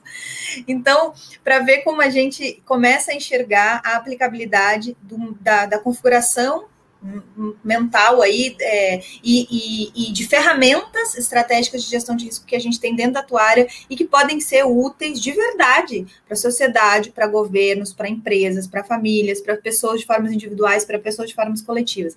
Assim, eu tenho é, certeza, eu tenho essa convicção, né, da que a gente consegue sim ampliar a gestão de risco na nossa sociedade. Bom, vamos lá para os encerramentos. Eu vou deixar uma palavrinha final para vocês. Antes disso, vou pedir mais uma vez para quem não está inscrito, aproveita, aproveita e se inscreve. E eu vou apresentar, antes de passar para o final de vocês, quais são os próximos passos. Ó, a gente teve hoje, então, a participação é, do atuário no IFRS 9 opa, na semana, já o obrigado pela participação de hoje, e na semana que vem a gente vai falar sobre gerenciamento de risco em finanças e a utilização de algoritmos de inteligência artificial, ou seja, todo esse ferramental que a gente também, com o professor Felipe, que vem trabalhando com isso na UFBB, se não me engano, e a professora Ana Paula Freire, que tem uma tese toda direcionada para fazer gestão de risco em finanças, utilizando também o nosso arcabouço. E depois a gente vai falar na, na quarta-feira, Ih, tá trocado aqui. Essa aqui é de, na, dessa quarta-feira. Na próxima segunda, a gente vai falar sobre risco de liquidez, as questões que tem das novas abordagens da atual consulta pública que existe para a gente falar sobre níveis de PLA com o César Neves, atuário também da SUSEP. Então, se programem para estarem aqui conosco nas próximas, na próxima quarta e sempre nas segundas e quartas-feiras. Já queria adiantar para vocês quais são os próximos assuntos. Passar agora para a palavra final de vocês, se vocês quiserem deixar uma mensagem para quem está aqui nos acompanhando e, e também agradecer vocês pela participação. Dinarte. A gente agradece, Maris, a todo o pessoal, obrigado aí por, é, por esse longo período aí, né? Então, a gente agradece pela, é, pela oportunidade e ficamos à disposição, tá? A ideia é vamos fomentar junto aí nosso mercado, pessoal. Um grande abraço a todos. Obrigada. Também queria também queria reforçar o agradecimento, espero que a gente tenha contribuído aí para o networking atuarial. Agradecer os comentários também das pessoas, participação, que acho que foi bastante positivo também. E reforçar também que estamos super à disposição aí para conversar sobre o tema, enfim, é, desenvolver novos temas, estamos, estamos super à disposição. Tá? E obrigado, Maris, aí de no, novamente pela oportunidade. Imagina, a gente que agradece a participação de todo mundo. Pessoal, esse foi o Atuário Gestão de Risco Podcast. Então, hoje eu tive aqui com o Felipe Amado, com o Dinarte, queridíssimos, falando sobre a participação do Atuário em FRS Nova. Você que está nos ouvindo em alguma das nove plataformas de áudio, saiba que também pode ir no Telegram, buscar o, a apresentação da live de hoje com o conteúdo e olhar com detalhes, inclusive os exemplos que o Felipe mesmo é, trouxe, né? pode vir aqui no YouTube nos assistir um pouquinho e deixar seu comentário e compartilhar com outras pessoas. Te vejo online, como eu gosto sempre. Até a próxima. Podem ficar aí, meninas.